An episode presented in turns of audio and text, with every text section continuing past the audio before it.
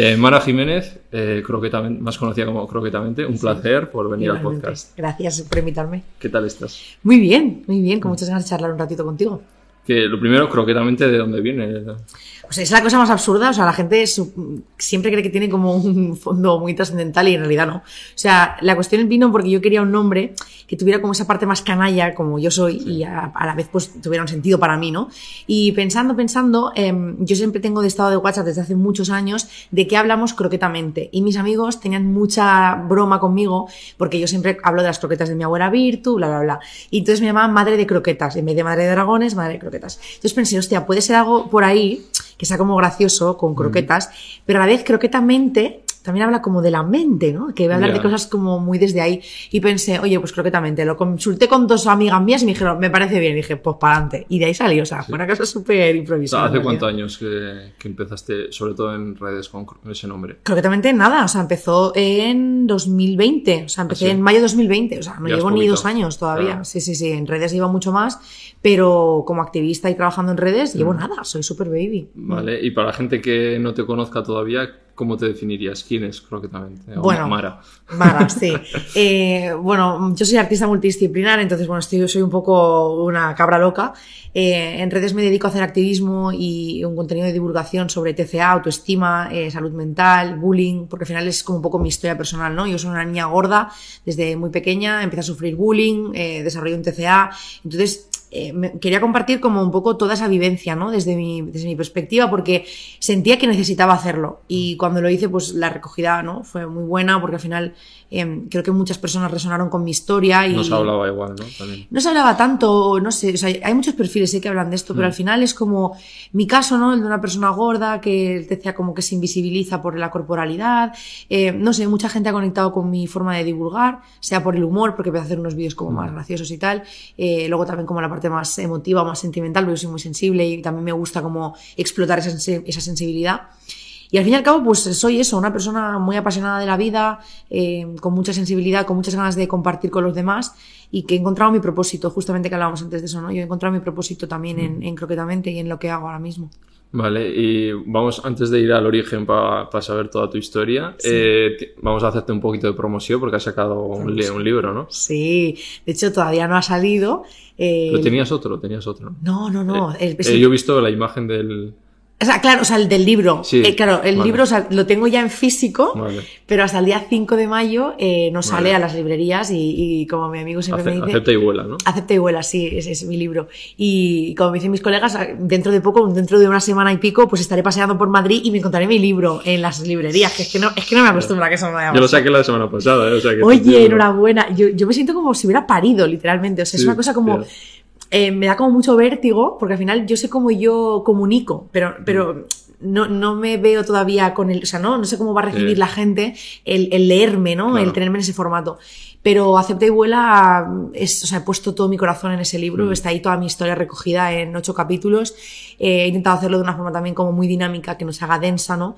Pero quería contarla de esa forma porque Mm. a mí me ha ayudado mucho la lectura, ¿no? Y yo quería que mi libro pudiera ser un libro de esos de cabecera, como los que tengo yo, ¿no? De esos libros de subrayar, marcar las Sí. páginas y luego acudir a ellos cuando, cuando lo puedas necesitar, ¿no?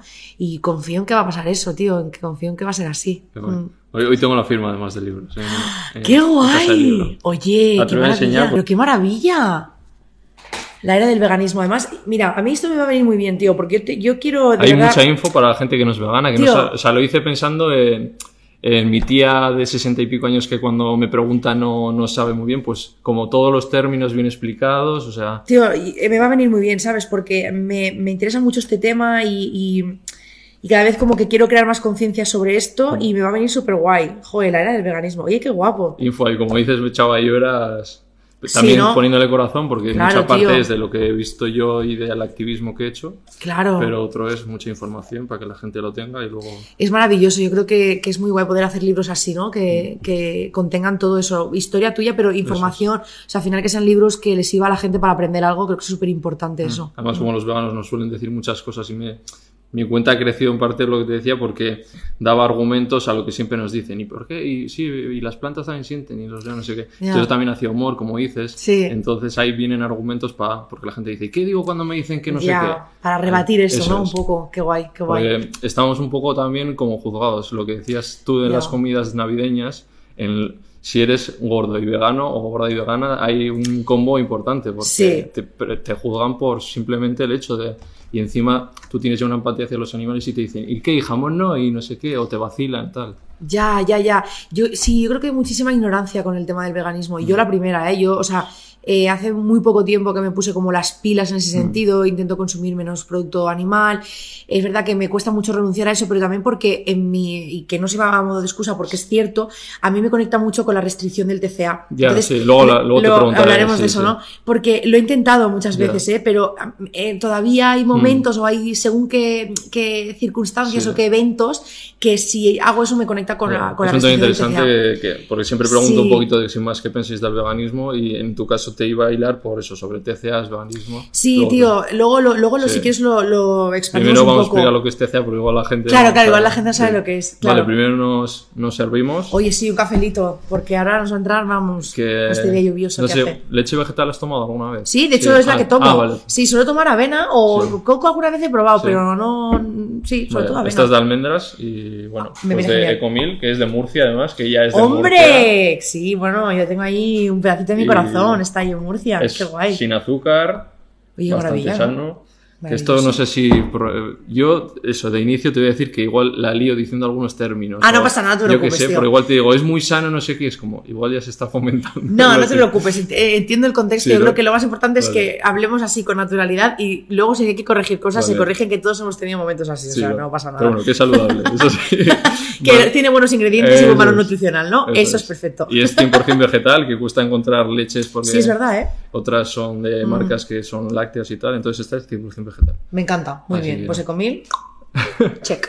Que también en, en los términos, eh, yo antes pensaba como que decir como gorda o gordo era ofensivo. Ya, tú todos. Pero sí, ahora ya, pues vosotras ya lo estáis como, además lo reivindicáis, ¿no? Como, Sí, sí, claro. O sea, Sí, al final es como, o sea, nosotros estamos reapropiándonos de ese término, ¿sabes? Mm. O sea, para mí personalmente era muy importante reapropiarme del término gorda porque siempre lo han utilizado hacia mí como un insulto. Claro. Entonces yo necesitaba am, reapropiarme de ese término y decir, no, no, momento, es que yo, o sea, esta palabra la voy a utilizar como utilizo eh, leche, como utilizo vaso, como utilizo todo, ¿sabes? pasa Y- con blancos y negros también, o sea, Claro, yo además esto me ayudó mucho mi amiga Gisette, que es una activista negra, eh, lo hablábamos mucho, ¿no? Yo le decía, es que a veces me sabe mal, y me decía, es que tú me tienes que llamar negra porque yo soy negra, Claro. igual que tú eres gorda, ¿no? Es como, y me ha ayudado mucho también porque además el- la gordofobia y el racismo van muy de la Mm. mano, entonces yo me he apoyado mucho en su activismo para, para poder aprender también.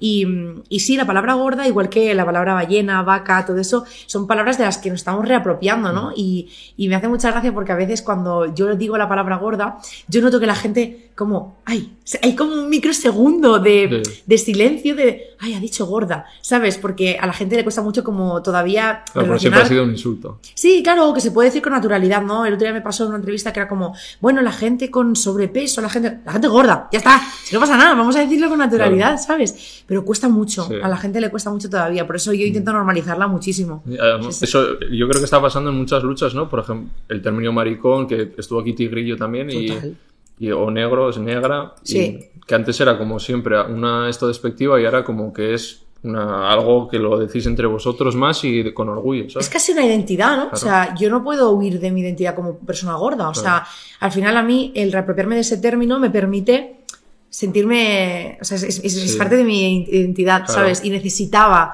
hacer ese ejercicio de, de- de reconciliación, ¿sabes? Con la Mm. palabra un poco. Vale, pues vamos un poco a tu origen. Tú vienes de... Yo soy, de, yo soy de Barcelona, yo vivía en Murcia porque estaba con mi pareja allí. Ah. Sí, y, durante pues 20, me fui con 24, ¿no? 24, 23 Ah, o sea, años tú eres he vivido en Barcelona. Yo soy catalana, sí, sí, Vale, sí. vale. Yo soy catalana, lo que pasa que eso, con Claro, 24 Mara. me fui. Claro, sí, eh, yo nací en Barcelona, eh, crecí en Barcelona hasta los 24, como te digo, estuve allí, estudié teatro musical allí, todos mis estudios los hice allí, y después me fui porque mi pareja en ese momento pues es de Murcia y nos fuimos para allá. Vale, entonces vamos a tu momento que igual es de donde viene todo, que es esa infancia, adolescencia, porque dices que con 13 años... Tú- desarrollé un TCA. es. ¿Y sí. cómo sabes tú que con 13 años Con 13 años se me hizo el diagnóstico. Realmente el TCA venía de mucho antes, porque yo con 9 años empecé a sufrir bullying en el cole. Eh, pues me llamaban vaca, ballena, foca, todas las palabras que te acabo de Sí. decir que me he tenido que reapropiar de alguna manera, ¿no? Que mm, empezaron a insultarme en el cole y, y paralelamente yo noté que o sea, yo, yo, o sea, todo vino porque me desarrollé. Y cuando yo me desarrollé, yo me desarrollé muy pronto, también es verdad, me vino la regla muy pronto, etcétera. Pues mi cuerpo era más grande, o sea, ya yo era una niña gorda desde ese momento, ¿no? Había como distintas circunstancias que hacían que se me disparara mucho la ansiedad, empecé como a volcar mi ansiedad en la comida, etcétera. Y entonces, paralelamente a ese bullying en el cole, yo notaba que en mi casa se me empezaban como a restringir alimentos, ¿no? De eso no comas más, tú no comas de esto, tú no puedes repetir. Entonces, eh, justamente el otro hablaba de esto porque es súper interesante, ¿no? Darte cuenta de que al final yo desde muy pequeña aprendí a desconectar de mis señales de hambre y saciedad, que es una cosa intuitiva, o sea, como, como seres humanos, eh, desde muy pequeños, ¿no? Los niños tú comen y cuando no quieren más se apartan de la teta, o sea, es así, ¿no? Sabemos, es una cosa que está innata en el cuerpo. Pero sin embargo, desde muy pequeña a mí se me eh, enseñó a ignorar eso. ¿En qué se traduce esto? En que tú ya relacionas que si estoy gorda, la gente me quiere menos, si estoy gorda puedo comer menos, si estoy gorda no tengo las mismas oportunidades, ¿no? Entonces, los pensamientos restrictivos con la comida y de compensación y así vinieron mucho antes de los 13 años, porque yo recuerdo con 10 años ir a un cumple y que mi madre no estuviera mirando y yo hincharme a ganchitos porque sabía que en ella si me veía me iba a decir no comas más, ¿sabes? O, o si me daban un sándwich de, de nocilla o de cualquier, de chocolate o así, comérmelo súper rápido para que nadie me viera. O sea, todas esas conductas que luego en el TCA se reflejan como conductas compensatorias o como atracones o, los términos que Mm. suelen usar, venían de muchísimo antes. Lo que pasó es que con 13 ya se disparó porque ya empecé a vomitar. Entonces, cuando es cuando ya realmente saltaron las alarmas, que tampoco que saltaran mucho porque los adultos de mi entorno más bien lo hicieron regu, em, pero saltaron las alarmas porque ya era como una cosa ya grave, ¿sabes? Ya era como esta niña está haciendo algo que ya no. Eh, entonces, en ese momento, eh, yo fui a una nutricionista que no era especializada en TCA, que lo que hizo fue poner una dieta para perder peso. Y bueno, eh, ahí empezó un poco mi calvario, porque realmente ha sido desde los 13 que se me dio ese diagnóstico a los 23, más o menos 24, que fue cuando me fui a Murcia y empecé la terapia porque me di cuenta de que mi vida estaba siendo horrible otra vez. Eh, han sido unos años de silencio, de vivir en silencio el TCA, de vivir en un cuerpo gordo y por tanto que la gente nunca se tomara en serio mi enfermedad, se pensaran que yo simplemente era una gorda queriendo adelgazar, que era lo que me tocaba. Mi ley de vida, me decían a mí. Esta es la ley de vida de la gente gorda. O sea, nuestra ley de vida es cerrar la boca y no, no, no, no, no. no. Claro, a una persona enferma como yo, eso se le, o sea, le, le acentúa completamente ese TCA, esa restricción, esa mentalidad, ¿no? Entonces fue muy duro, fue muy duro, porque eh, tener un TCA y una baja autoestima no solo se te refleja en la comida y en el cuerpo, se te refleja en, tu autoestima, ¿no? En cómo tú te ves, en cómo dejas que los demás te traten, en las relaciones que tienes con los demás, en no sentirte nunca válida, no sentirte nunca capaz de hacer las cosas, ¿no? Yo eh, siempre he tenido la vocación de actriz, yo estudié teatro musical, como te decía, porque era mi sueño y siempre ha sido mi sueño. Pero yo en esa etapa eh, no podía trabajar y en parte ahora creo que tampoco voy a trabajar porque yo no creía que pudiera trabajar, porque yo estaba convencida de que nunca me van a coger por gorda, ¿no? Yo ahora mismo tengo 26 y por fin estoy trabajando como actriz en proyectos que además eh, me enriquecen muchísimo y son súper eh, acordes con mis valores, no van muy alineados conmigo, pero claro, yo todo el tiempo anterior, o sea, yo sentía que, que, que nunca iba a poder optar a eso. ¿Sabes? Porque al final mi corporalidad era como, nunca encajas en el perfil. No, tú no, tú no, tú No no, tú no. vales. Nunca. Sí, sí, además era, no nos encajas en el perfil. Claro, la chica guapa del instituto con 14 años, no, yo no era. Yo era la gorda del instituto, ¿sabes? Entonces ha sido heavy. Eh, Eso me com- comentabas que empezabas a vomitar y tal. O sea, ¿tú recuerdas la primera vez que vomitaste? ¿O por Pues qué fíjate- fue? ¿Qué sentías? Fíjate, la primera no, pero tengo una curiosamente muy grabada, que puede que fuera la primera, no, no, estoy, no estoy segura, no estoy segura. Sí recuerdo una vez, la- la- tengo la imagen como súper marcada de estar en el baño de mi casa y vomitar y, cuando, y, y mirarme en el espejo llorando, porque además yo, yo nunca he podido vomitar, o sea, siempre se me, además se me rompen todos los capilares de la cara, o sea, sí, sí, sí, o sea, además mi- mis padres de hecho me pillaron por eso, porque a mí se me llenaban toda la cara de puntos rojos, sí? sí. Entonces era como, no podía utilizar mucho ese método porque sabía que mis padres pues podían sospechar. Pero esa vez la tengo clavada, tío. Si tú me preguntas es un recuerdo de eso, tengo ese únicamente. De, de terminar de vomitar y mirarme en el espejo y verme, ¿no? Con eh, la cara, todos los puntos rojos, llorando y pensar, ¿Es esto lo que me toca hacer? O sea, ¿es- ¿Y ¿realmente tú qué es esto? ¿Por qué querías hacer eso? Por adelgazar. Sí. Claro. O sea, yo, yo, o sea, yo al final era, si, co- o sea, si, si lo, que- la intención es comer menos, pues lo que coma lo vomito y así pierdo peso. Claro, es porque nos han enseñado que simplemente con comer menos, además, adelgazas y ya está. Claro, sí, es como la receta mágica. Sí. Eh, Comer menos y moverte más, ¿sabes? La gente... Y eso ha sido la cultura de la dieta realmente, Sí. la que nos ha puesto esa, esa, Mm. esa mentira encima. Porque al final cuando tú empiezas a, a ver y a estudiar eh, los factores que intervienen en el peso de una persona, pues flipas. Sí. Pero flipas. ese yo lo hablaba con Vicky y ahí me quitó mogollón de, de Vicky estos. es increíble. Porque es verdad que yo también tenía la imagen de que una persona gorda o un poco más grande de lo normativo ya estaba mal de salud o se solucionaba con peso. Totalmente. Y que está lo de estar mal de salud. Y luego yo además, que he hecho mucho atletismo durante mi vida, Sí. me preguntaba, claro, pero hay lanzadoras de peso, de disco, que yo entrenaba con ellas y te- a, a una gente normativa le funden en, Total. en muchos aspectos. Y es como, ¿por qué? O sea, ahí ya me di cuenta de que no. Claro. De que no es igual, o sea, simplemente Sí. son cuerpos diferentes Exacto. que no, no tienen por qué estar mal de salud. Igual están mejor que uno que esté delgado o normativo y que le haces un análisis y está bastante mal. Claro, esto al final es como todo, o sea, al final es, ¿hay personas delgadas sanas? Sí. ¿Hay personas gordas sanas? Sí. ¿Hay personas delgadas enfermas? Sí. Porque si esto fuera la norma de solo los gordos enferman, en los hospitales no habría gente delgada. Y desgraciadamente hay mucha gente delgada que está hospitalizada y con enfermedades graves. Aparte, no hay ninguna patología que solo exista en los cuerpos gordos. Esto lo- seguro que lo hablaste con Vicky, porque Sí. yo todo lo o sea, he aprendido muchísimo de ella y de Steffi, ¿no?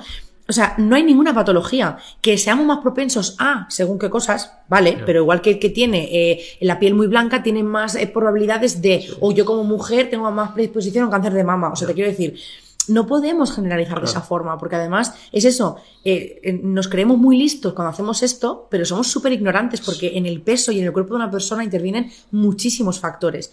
Y estamos atentando todo el tiempo contra la salud de La las dieta, personas. Que luego influye el estrés, lo que duerme la persona, el el- los cambios hormonales, o sea, El contexto sociocultural, eh, el- tu situación económica, tu situación, eh, tu acceso a los alimentos, a la sanidad pública, o sea, intervienen muchísimas Claro. cosas, el estrés, o sea, todo esto, que además estamos en una sociedad tan estresada en general, o sea, todo eso interviene en el cuerpo de una persona y en el peso de una persona. Entonces no podemos juzgar a simple vista lo que vemos, ni el estado de salud, ¿sabes? Claro. El entorno es muy importante, porque yo que no lo he tenido, sé lo importante que es. O sea, al final es importante poderte sentar y decir, ¿qué puedo hacer por ti? O sea, a veces nos, nos empeñamos como en querer ayudar al otro. Venga, vamos a hacer, vamos a decir, vamos a... A veces basta con que te sientes delante de esa persona y le digas, ¿qué puedo hacer por ti? ¿Tú qué necesitas de mí? Necesitas que te ayude a buscar un profesional, necesitas es- que te escuche, necesitas que te aconseje, necesitas, no sé, ¿no? ¿Qué, qué puedo hacer por ti? Creo que esa frase es como súper bonita y no la solemos decir a las personas que queremos, ¿no? Em, te podría dar mil ejemplos de lo que es vivir con un TCA y me quedaría corta igualmente, porque es un infierno mental. O sea, es tener una voz constantemente aquí dentro, o sea, como si fuera múltiple la película, ¿no? O sea, tú tienes una voz todo, todo el rato, ¿eh? Aquí, que te dice esto no, esto sí, esto aquí, la- calorías, contar, no sé qué, el porcentaje de grasa. es que los que no lo hemos vivido cuesta... Claro, cuesta muchísimo. Yo, o sea, lo entiendo, ¿eh? Porque tiene que ser muy complicado ponerte en, en nuestra Sí, posición. que- porque es lo que te digo. lo que, que has querido siempre y... Sí, A ver, o sea- cada uno tiene siempre, pues que es, pero está a ese nivel, nunca he medido ni... No, claro, es que al final es, es, es constantemente una voz interna que te dice, ¿no? Que, o sea, todo, tú piensas como, ¿cómo te diría? O sea, como el motor de todo es la pérdida de peso. Ya.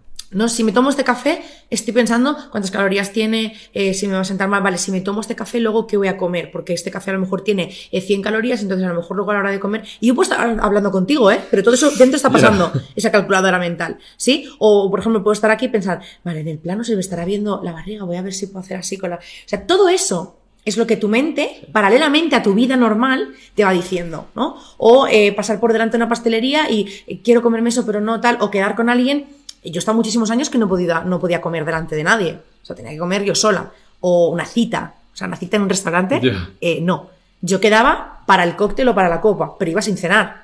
Porque claro, eh, las calorías y el azúcar que tiene un cubata no lo puedo. ¿Me explico? Sí, pues sí. todo eso es el TCA. Es, es estar, es un desgaste mental brutal. Y es que el motor de tu vida sea ese, sea el, bueno, tengo que ir a trabajar, pero hasta en el trabajo voy a buscar la manera de quemar calorías para conseguir mi objetivo, que es perder eh, grasa o adelgazar o perder 10 kilos. Entonces es un desgaste que al final del día tú te acuestas y dices, ¡guau! Es como si hubieras vivido tres días seguidos, tres días en uno, ¿sabes? La energía de tres días en uno. Eh, es un infierno. O sea, yo no le deseo eso ni a mi peor enemigo, ¿eh? te lo aseguro. O sea, que ayu- ayuda y. O sea, Pedir ayuda es súper importante. Yo lo intento hacer sola y es Mm. imposible porque al final el TCA, o sea, tenemos que entender que un trastorno de conducta alimentaria esta es una definición que dice una activista mexicana que me encanta. Es la forma que tiene nuestro cerebro de gestionar una emoción, ¿vale? Entonces, yo tengo una emoción que no sé cómo gestionar y en este caso mi cerebro decide hacerlo a través de la comida, ¿vale? O a través de texto, ¿no? Em, It's Kaylee Cuoco for Priceline. Ready to go to your happy place for a happy price? Well, why didn't you say so? Just download the Priceline app right now and save up to 60% on hotels. So, whether it's Cousin Kevin's Kazoo concert in Kansas City, go Kevin, or Becky's Bachelorette Bash in Bermuda, you never have to miss a trip ever again. So, download the Priceline app today. Your savings are waiting. Go to your happy place for a happy price. Go to your happy price, Priceline. Caso puede ser, pues vengo de un bullying, ¿no? Vengo de sentirme mal con mi cuerpo, de una vergüenza corporal, y lo que hace mi cerebro es decir, bueno, pues vamos a boicotearnos a partir de la comida, ¿no? Vamos a saciar todo este malestar con la comida, ¿no? Y esto hace pues que entre en atracones, restricción, etcétera. Entonces, por más que tú solo con fuerza de voluntad, que también es lo que nos han vendido, que todos tenemos de forma innata y es mentira, lo puedas conseguir, por mucha fuerza de voluntad que tú tengas, hay una, una emoción ahí, hay un, hay un trauma, hay una herida que tiene que sanar. Sí, ¿sabes? por eso la te iba a preguntar la frase que se dice mucho: si, si quieres, puedes, ¿no? O sea, Mira, si quieres puedes, es de las frases que más daño le ha hecho a esta sociedad. En general. Y así estamos todos medio taraos, porque al final nos han vendido un mundo que no es cierto. O sea, si quieres puedes o ¿Con qué no. con qué recursos? ¿Con qué recursos? Claro, ¿de dónde vienes? ¿Qué es lo que quieres? ¿No? Eh, ¿Desde dónde partes? Claro, si quieres puedes. Yo quiero volar, pero a lo mejor pues no puedo, ¿me entiendes? Entonces es como, hay que ser un poco más realistas y bajarlo un poco más a no, tierra. es que si tiene sobrepeso, pues que lo baje y ya está. Claro, Es claro. como- es ya está, ¿no? O sea, no sabes la- Sí. el- los problemas emocionales que tiene ni. Nada, ni el contexto, Claro. ni la genética, Claro. ni el metabolismo. Si tiene trabajo de 16 horas, Claro, sedentario. Si es una persona que se mueve, que no se mueve. Eh, es muy fuerte. El si quieres puedes es una falacia. O sea, no es verdad. Si quieres puedes. Bueno, es verdad que querer. Es un te acerca voluntad, más. ¿no? Claro, te acerca mucho más a tu objetivo. Por supuesto que sí. Y soy la primera que siempre insta a todo el mundo a luchar por sus objetivos, a luchar por sus sueños, a creer en ellos mismos, pero siendo un poco realistas, ¿vale? Porque no todo se puede en esta vida, no todo se puede. A lo mejor yo quiero ser rubia, ¿vale? Pero si no me tiño, o sea, por ciencia infusa no voy a poder ser rubia, ¿no? Cosas que realmente el cuerpo no es tan controlable. El problema de aquí es que como la cultura de la dieta se ha encargado de, decirnos y de recordarnos que el cuerpo es modificable, todo el mundo cree que si quieres puedes, porque nos han vendido esa idea del cuerpo. Entonces, somos una eh, sociedad ignorante con el tema del cuerpo, creemos que conocemos a nuestro cuerpo y es mentira, no sabemos cómo funciona el ni, cuerpo. ni la cabeza. No sabemos cómo funcionan nuestras emociones. No- nosotros desconectamos, nos disociamos de todo absolutamente. Entonces, claro, nos venden esto, que, que si quieres puedes, porque a lo mejor tu tía Conchi ha hecho una dieta y ha perdido 30 kilos. Entonces, como tu tía Conchi ha podido, el resto del mundo tiene que poder. ¿Sabes? No podemos valorar si es que tu tía Conchi tiene un cuerpo que es un metabolismo que favorece o que su cuerpo en ese momento, pues por el motivo que fuera. No, ya es, si ya ha podido, el resto también. Esto se ve mucho en el caso de Ibai. De Ibai Llanos que habla de- del tema y que le dan mucha caña y, de, y lo, ha dicho Ibai en alguna entrevista. sí. O sea, porque le dicen, joder, tú yo ya podría, teniendo todo el dinero que tienes, un nutricionista personal, un gimnasio debajo de casa y aún así no adelgazas. Y, y él dice, a ver, sí que bajó peso cuando se puso, pero dijo, luego, pues ya no pude, pues por X motivos. No es tan fácil como parece de que tengas un gimnasio y ya está. O sea, supongo Sí. que tendrá un estrés brutal, una presión de redes, lo Tiene- que sea. también tiene un trabajo muy sedentario, Ibai, porque Ya, no está sentado, claro. ¿no? Él es, él Sí, es gamer, ¿no? sí. Claro, él está sentado, entonces eh, tiene un trabajo más sedentario. Y es que em, siempre digo lo mismo, es que al final el debate no tendría que estar en si Ibai está gordo o más delgado. Es que Ibai es de puta madre por lo que hace, ¿sabes? Y por, y por quién es. ¿Por qué, o sea, ¿por qué el debate tiene que estar en es que Ibai no quiere adelgazar? Eh, Podemos dejar a Ibai que siga siendo Ibai, ¿sabes? Claro. Porque luego Ibai adelgazaría, ¿y ¿sabes lo que le pasaría a Ibai? Que dirían, ah, ya no es el mismo.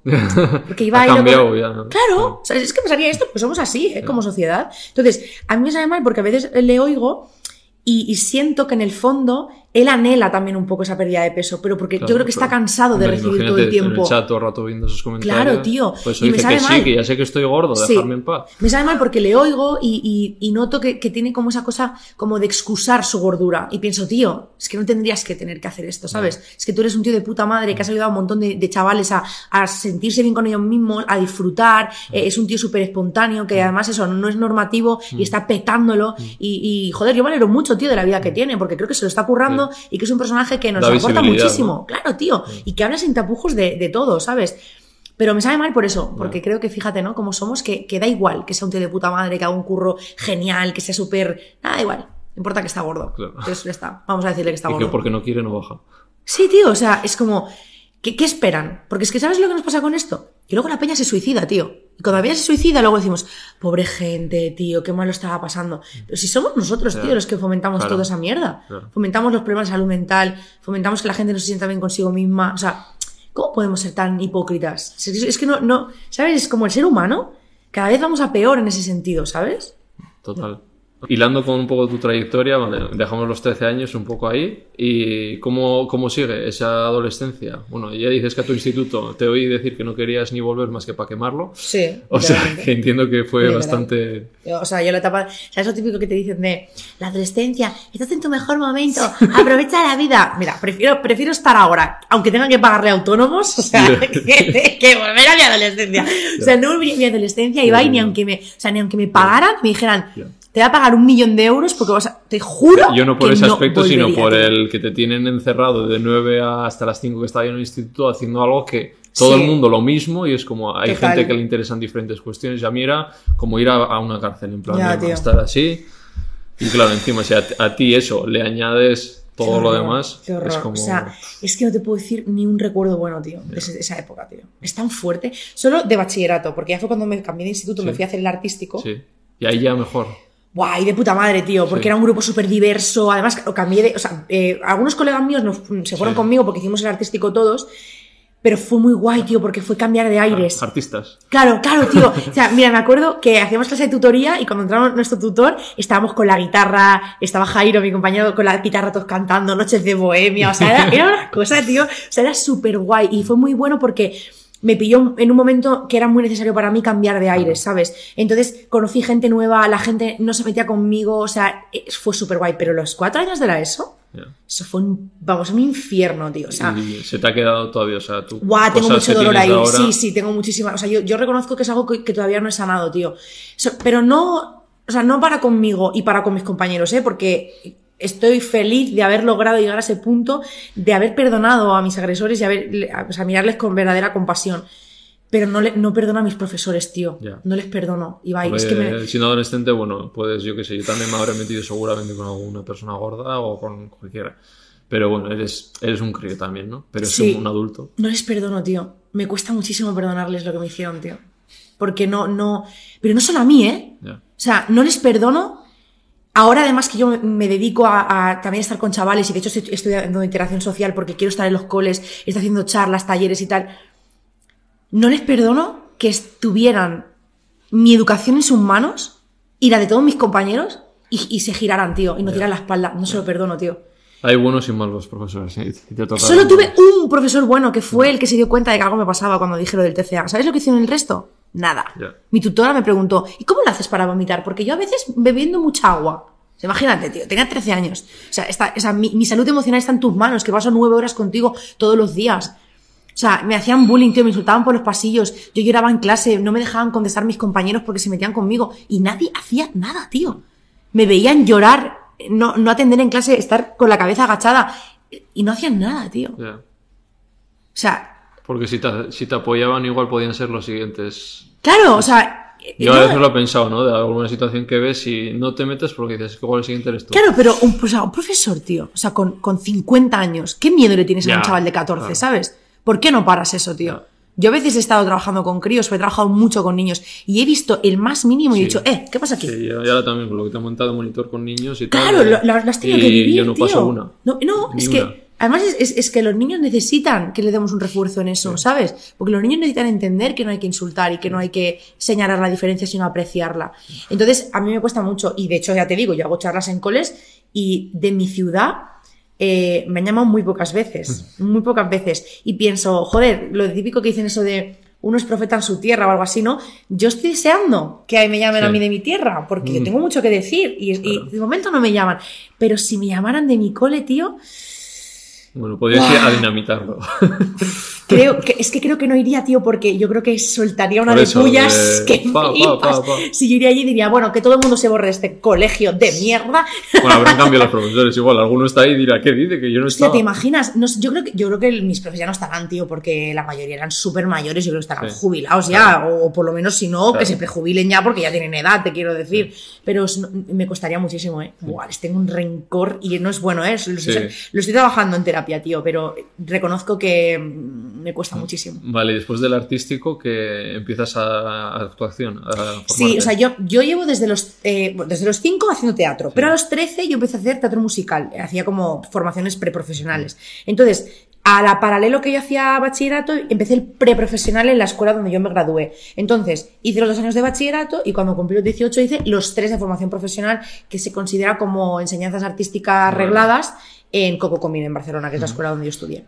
Entonces hice los tres años, que era un momento también muy complicado de mi vida porque yo empecé con una relación de pareja que mi pareja era un maltratador, entonces a la vez estaba en dietas súper estrictas de que solo tomaba batidos y mierdas así mientras bailaba un montón de horas, entonces fue una época para con mi cuerpo muy complicada y para mi salud mental porque mm, es que estaba idísima, o sea, mi cabeza estaba en otro lugar, ¿no? Y me mareaba mucho, eh, a nivel de salud estaba fatal. Acabé eso, seguí haciendo formaciones de cámara y tal, o sea, de actuación, es lo que siempre me, me gustó. Y ya fue, a los dos años de eso fue cuando ya me fui para, para Murcia. Es que realmente ha sido todo muy en este poco tiempo. sí. Vale, y ahora para que la gente, si te quiere ver dónde estás actuando, qué estás haciendo. Pues mira, estoy con Like el musical, que es un musical que estoy haciendo junto a Pablo Puyol. Eh, es un musical de Esteban Ciudad maravilloso que habla de todo este tema de redes sociales, del amor, de ligar, de ser nosotros mismos, del amor propio. Es, de verdad es En Madrid. En Madrid, en, lo- en el Teatro Alfil. Estoy los jueves y luego los viernes y los sábados estoy con la obra Gordas, que es otra maravilla, que estoy haciendo dos bomboncitos, de verdad. En los Teatros Luchana de Madrid es una obra de Carlos Mesa y estoy junto a Teresa López, que es mm, mi pinipón, o sea, que la amo. Y estamos haciendo una labor muy bonita con las dos obras, porque como te digo, son, aparte del entretenimiento y de las risas y el, el disfrute del teatro, tienen mucho mensaje las dos obras y estoy súper feliz de poder estar ahí. Mm. O sea, ¿crees que ahora estás en el mejor momento de tu vida? Por supuestísimo, por supuestísimo. Fíjate, estoy en el mejor momento de mi vida, aunque a nivel de salud emocional estoy en una etapa complicada porque estoy viviendo muchos procesos bueno, internos. que es, lo profesional es y- tan guay, ¿no? Y- Buah, estoy disfrutando esto a tope porque por lo que pueda pasar, ¿no? Porque pienso, o sea, yo, yo sé lo que es estar en trabajos súper precarios a cuatro horas la hora, ¿sabes? Ojalá no tenga que volver ahí, pero si tengo que volver tampoco se me caen los anillos. Pero esto lo estoy exprimiendo al máximo, Ah. porque estoy viviendo mi sueño. Y es lo que te digo, o sea, confío en que esto me ha venido... eh, yo, yo siento que la vida me ha premiado, Sí. ¿sabes? Yo siento que la vida me ha premiado no solo por el dolor que he vivido en toda mi vida, sino por haber decidido confiar en mí y Claro. haber sido valiente, ¿sabes? Siento que la vida me ha premiado con eso. Sí, yo estoy con... Y O sea, paso. me Es- parto de risa con la gente que se ha ido de mi vida y que no ha estado en mi vida en los peores momentos. Que no les interesó cuando eras y igual. y ahora era. vienen, ¿cuánto me alegro de todo lo bueno que te pasa? Y digo, mira, eh, si no has estado eh, conmigo en la mierda, es. no vengas ahora, porque ¿sabes lo que me pasa? Que la gente se cree que soy diferente. Si algo me dicen mis amigos que me hace feliz, es que me dicen, me encanta que sigas siendo la Mara de siempre. La Mara que se, que sale en chándal, yo, yo eh, cuando ahora que vivo en Madrid, me encuentro con muchas croquetillas por la calle. Yo salgo en chándal, salgo con el moño así, con las gafas de sol, con- y me encuentro, yo me paro, me hago una foto, me... yo soy yo. Y la gente yo creo que se piensa como que yo ahora soy, no sé qué, se pensará, que yo regalo dinero a la gente o algo, porque vienen ahora como de, cuánto me alegro de la cosa. Entonces pienso, ¿qué es para decir que eres amiga mía y amigo mío? Ya. Cuando te Sí, pregunten o cuando es. alguien comparta un vídeo mío. Pues es como, bueno, pues yo te dejo que lo hagas. Ya. Pero es como, qué, qué- qué triste, ¿no? Sí. Porque yo sigo siendo la Sí, misma. pues, yo no guardo rencor, pero es como. Te, te hace gracia. Yo me parto el te- culo. Te, da un poco de orgullo, Me ¿no? de De lo que nunca han creído en ti. Sí, sí, sí. Gente, que, gente de mi, de mi gole que no me hace ni puto caso en ese momento y ahora, tía, qué bonito todo lo que haces. Y yo, mira, cariño, de verdad. O sea, eh, no, es que no, es que te veo el plumero, cariño. Claro. Es que huele a, huele a chamusquina desde aquí. Pero bueno, yo me parto, ¿eh? Claro, Yo, yo les dejo que lo hagan, pero bueno, al final eso es alimentar el ego de cada uno, ¿sabes? Y yo no Claro. estoy en esta vida para alimentar el ego de nadie. Se espabilen, ¿sabes? Vale, ¿dónde iba? Vale, sí. Vamos, vamos a ir ya con meloncicos y bueno, explicando, porque el TCA no es solo como restringirse alimentos, ¿no? No. Como puede ser trastornos de, de otro tipo, como querer estar más fuerte, ¿no? O sea, Sí, a vigorexia. Yo siempre he estado muy delgado, no he llegado a tener vigorexia, pero es verdad que siempre tienes ese punto de venga, comer más, eh, cre- crecer más muscularmente, no sé qué, y, y supongo que habrá personas que tienen fuerte esa, Sí, sí. trastorno. O sea, hay muchísimos tipos de TCA. De hecho, mm, ni siquiera necesitas un diagnóstico concreto de TCA para Claro. tener, ¿no? O sea, es como, puedes tener conductas de varios, no le pasa que como siempre, pues nos aferramos a un diagnóstico en base a la peri o sea, cada cuánto, o sea, esas conductas y qué tipo de conductas serán. Pero mira, los, los más típicos, que es lo que todo el mundo relaciona, sería la anorexia, que es el restringir el alimento, pero dentro de la anorexia hay dos tipos, anorexia restrictiva y anorexia purgativa, que es la que a mí se me diagnosticó, por ejemplo. Dentro de la anorexia también, que hay un tanto por ciento elevadísimo, somos los que tenemos sobrepeso, pero creo que es más un 60%, me- creo que me voy a equivocar en este porcentaje, pero es una- un dato por ciento muy alto, se le llama anorexia atípica, pese a ser la mayoría, ¿vale? Después tenemos la bulimia, que es una gran ingesta de comida y una conducta compensatoria. Si hablamos de conducta compensatoria en lo que como, cómo lo elimino. Puede ser por el vómito o conductas O de, deporte, o- de purga, Sí. deporte, laxantes, pastillas, etcétera, ¿vale? O sea, bulimia, gran eh, ingesta de comida y una conducta compensatoria. Después tenemos el, el trastorno por atracón, que es el gran olvidado, que es hay una gran ingesta de comida, pero no hay conducta compensatoria. Y esto es algo que mucha gente tiene. Y no solamente gente gorda lo tiene. no, no, no, por gente con ansiedad que Justo. canaliza. Ayer, por ejemplo, una chica por Instagram directamente me dijo, tu trastorno de conducta alimentaria es el, atra- el atracón, ¿no? Yo también lo tengo. Y yo, "Mm, no, mi diagnóstico fue anorexia purgativa. O sea, no, es como ya se asocia que como yo estoy gorda, pues ya tengo una- un Claro. atracón. No, Pues no, hay cari- gente delgada que tiene atracones. Claro. muchas, o sea. Claro, luego tenemos la vigorexia, que es lo que tú decías, ¿no? Que es ya no es tanto con la comida, sino con cómo se ve el cuerpo, ¿no? Con estar cada vez más redes, fuerte. Sí, es cada vez estar más fuerte, eh, ¿no? Eh, o sea, es con la musculatura. Todo el Sí, además tiempo. veo que lo, lo hablaba el otro día con un amigo que es como a las chicas eh, se les pide como estar más delgadas Y a los tíos fuertes. ah, últimamente, y yo en eso también, es como igual se ha aumentado más esa necesidad de tienes que estar fuerte. En redes Sí. ya todos los tíos están mazadísimos. Sí. Y si no, estás esmirriado. Sí. Y es como lo que se pide. Es que el canon, claro, el canon es muy diferente, ¿eh? O sea, el canon para los chicos y las chicas, la, la presión que se nos ejerce en los cuerpos es muy distinta. Porque luego una tía fuerte no gusta. Claro. Una tía fuerte es como, Ya, "Eh, ya. es que pareces un tío, ¿en qué quedamos? O sea, ¿en qué quedamos? Claro. No queremos que esté atlética, ahora tampoco nos gusta que esté atlética, ¿sabes? Luego, por ejemplo, está la ortorexia, que también está. Es complicada que la gente la entienda. Porque la ortorexia lo que busca es la calidad de los alimentos. ¿Vale? Entonces es una obsesión, es una conducta obsesiva con que el alimento que yo eh, ingiero sea de una calidad súper alta. ¿Vale? Eco- eco y- eco, orgánico, todo limpio, comer lo más limpio posible, ¿vale? ¿Qué pasa? Que aquí entra el real fooding. No no me lo saques que lo, te lo tengo para luego. Lo tengo para luego. Venga. Menudo melón, pues ya se va- Sí. luego me van a caer porque cada vez que hablo de esto Sí. me caen por todos lados. Ojalá hoy me pueda expresar y me pueda Vale, explicar hoy es el sitio porque y la gente me razón. entienda porque eh, es muy fuerte Sí, este tema. Y aparte de eso, pues luego, por ejemplo, tenemos trastornos como la pica, que es ingesta de eh, sustancias no nutritivas, como pues la arena, yeso, papel, ¿vale? Ostras. Sí, es muy fuerte, porque nadie se plantea que eso pueda suceder, pero hay mucha gente que tiene La este tipo de trastorno. papel. Sí, por ejemplo, hay, hay muchas modelos que, que en pasarelas solo ingieren papel.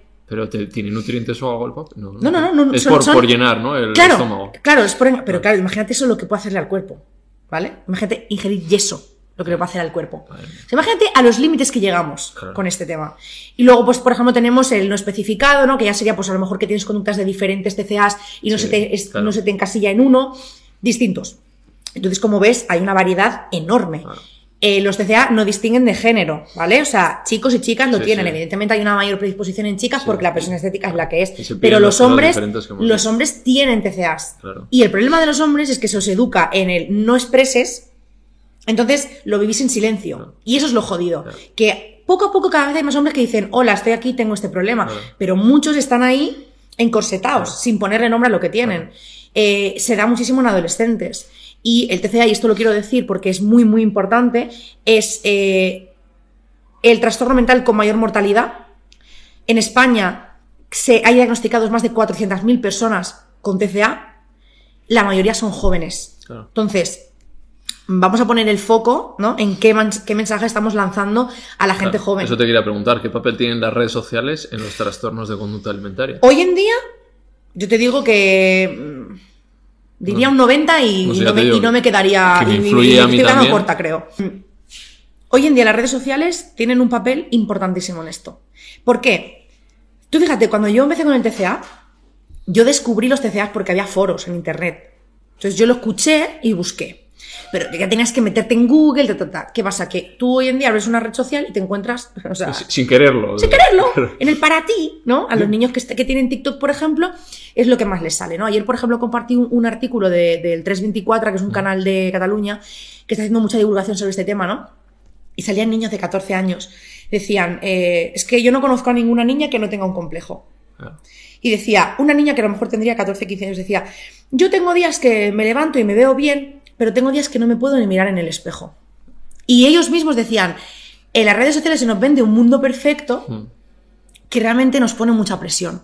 Al final el ser humano aprende viendo y queremos pertenecer porque es una necesidad humana el pertenecer a un grupo. ¿vale? Entonces, si yo con 14 años me meto en internet y todo lo que veo es gente feliz, Y con cuerpos. con cuerpos súper increíbles, unas curvas de escándalo, unos maquillajes, unas pestañas, unos labios. Y yo, claro, yo me miro en el espejo y digo, pero por Dios bendito, ¿yo qué soy? ¿Soy, soy, soy, soy un ogro?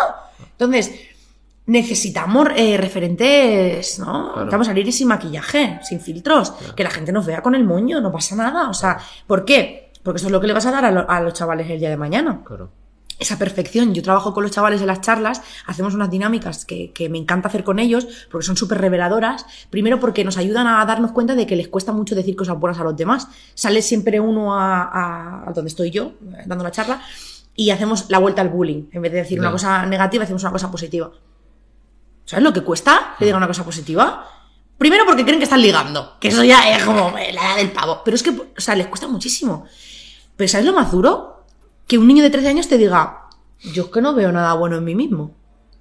Ni física, ni, ni mentalmente, ni mi personalidad. O sea, con 13 años, tío, Ya. tienes que ser el rey del mambo. Aparte que tu cuerpo no sabes cómo se va a desarrollar luego. O sea, Pero que le estamos diciendo a esos chavales, que le estamos vendiendo. Entonces, Es que una pena. edad yo no sé con quién lo hablaba, estoy más agradecido de no haber tenido redes sociales. Sin en, duda. En la adolescencia. Vamos, yo no más que, bueno, había. Twenty y eso, pero eran, era una la red. Twenty era muy saludable las fotos tío. de una fiesta y ya está. Sí, las ¿no? fiestas del pueblo Claro, y ya está.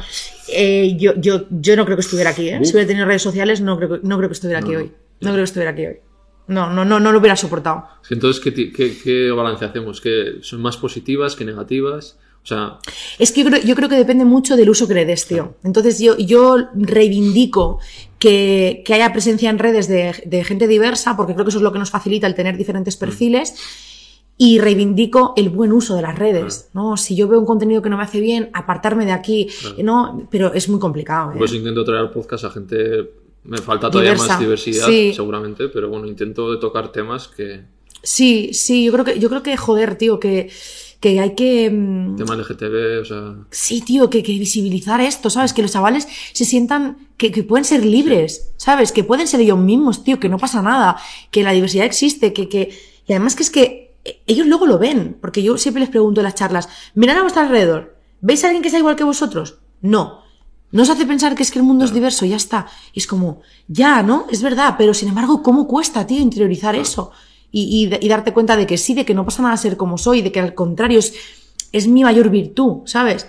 Pero le estamos dejando un mundo, tío, podrido, perdido. O sea, es que, Es muy que no solo podrido, la- tío. las redes, influencers, medios de comunicación, series, películas, programas, es que ahí, lo decía Carolina, igual en internet sí que hay una diversidad, pero es que luego te vas a los programas. O sea, mira, hasta que yo como actriz, por ejemplo, yo y digo cualquier actriz, com- compañera mía, no puedo estar en una serie como Élite. ¿Tú, tú, tú te enteraste lo que dijo el director de Élite? ¿De por qué no había gordos No. en Élite? Vale. Ah, me, me suena. Dijo que, que, que la gente no tiene necesidad. porque ¿Qué necesidad había de ponerle a, a la gente a ver gente gorda? Pues que la gente gorda estuviera en su Ah, casa, vale, sí. que su vida se tenían que conversar en el espejo y que cómo voy a poner eso en Élite. La vida real, señores, no son 16 chavales de punta en blanco multimillonarios que se van de fiesta al Teatro Barceló todos los sábados y que montan unos festivales que, madre mía de mi vida, esos hígados, ¿vale? Eso no es la realidad. La realidad es que en una clase hay un gordo, un pelirrojo, uno con pecas, una que es una jirafa, otra que es así. O sea, eso es la realidad. La realidad no es que yo me pueda vestir con trajes de 3.000 euros. No, cariño. Habrá gente que se vista del primar porque no pueda vestirse luego de la lugar. forma de las relaciones sexuales. Claro, o cosas. sea, por favor, es que necesitamos que haya realidad, porque los niños idealizan lo que ven. Yo misma, Claro. yo crecí con Rebelde. Yo quería ser Mia Colucci, bye. Yo quería ser Yo rebelde wavy, ¿eh? O sea, hubo una época de. Yo fui, vida yo fui rebelde México. Ah, vale. Pero es que lo decíamos antes, si quieres puedes. Yo quería ser Mia Colucci y nunca lo conseguí. Nunca lo conseguí, pero yo quería ser esa chica. Yo quería tener un padre que me llevara a París para mi cumpleaños, quería tener un novio como Miguel, o sea, y no. Entonces, lo que estamos perpetuando ahora es eso. Entonces, hasta que eso, en ese momento en el que nosotras podamos acceder a unas series diversas y Sí. se nos den Se oportunidades. Están haciendo, ¿no? En Netflix tal, un poco euforia y tal, lo que te. Sí, pero no es aquí. Ya, En España, ¿qué tenemos? ya, ¿Qué tenemos? Porque es que venimos de mm, Ana y los siete, ya. ¿vale? Sí, Y, y- y física y química o física o química y nos estamos metiendo en en élite. eh, sí, tienes el internado, tienes. Ari, todo, no, o sea, no hay, no hay ni un solo referente gordo, Y que que no de represente. gordo, que, porque lo que hablamos Boliche. de eso, lo serrano. Jolly, Manolo y Benito. O sea, tú dime, tú dime qué, qué representación tenía yo como chica gorda. Yoli- Yoli, ¿La pero- Yoli? claro. Sí, pero la Yoli, ¿quién Claro. era? La amiga de. Tete. Claro, si tú querías verte en alguien protagonista, no, no podías. No podías, tío. Y es una mierda porque al final tú dices, yo quiero ser TT. Es, Claro. que, es que yo no quiero ser la pringada, tío. Claro, es que nadie quiere ser el pringado de la clase. Es que es normal. Entonces, claro, lo que tú dices en internet, sí, muy bien. Pero luego, por ejemplo, tenemos influencers todos los santos días vendiéndote tecitos para adelgazar con un cuerpo así. eh, la faja reductora de no sé qué. Entonces, hasta que esa gente no sea consciente, igual que los real fooders que no me quieren nunca escuchar, de que están impactando negativamente en la vida de muchas personas, así seguiremos. Porque no quieren escuchar, tío, no quieren escuchar. Y es, es muy triste porque están haciendo daño a muchas personas.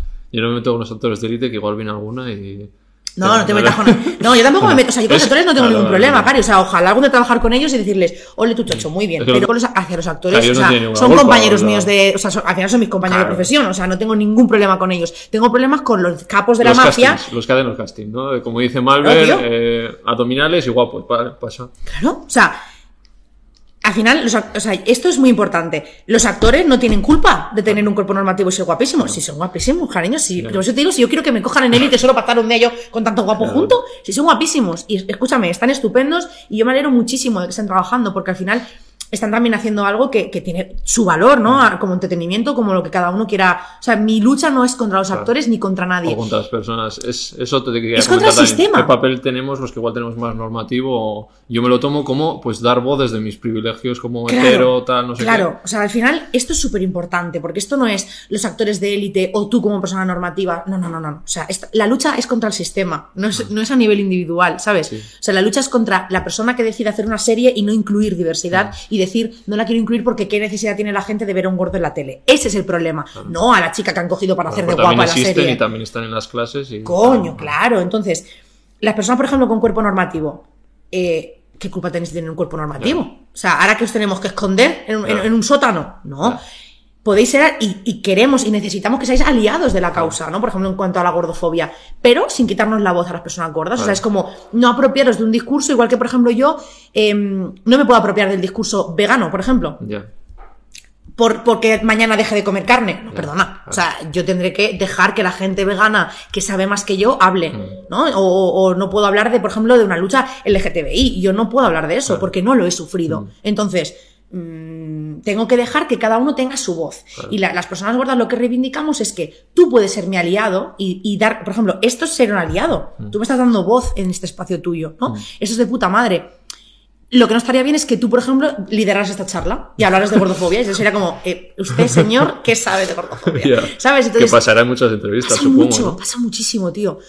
Me pasa que a lo mejor... Que te explicarán a ti cosas, ¿no? Tío, que vamos a las charlas y a lo mejor hay eh, pues una persona profesional de la salud, por ejemplo, delgado, que me habla a mí de lo que es la gordofobia. Digo, a ver, caballero, que usted en el libro de, de Petete haya visto lo que es la, la, eh, eh, No lo ha ciencia, no sé sufrido. qué. No lo ha sufrido, tío. Es un estigma constante.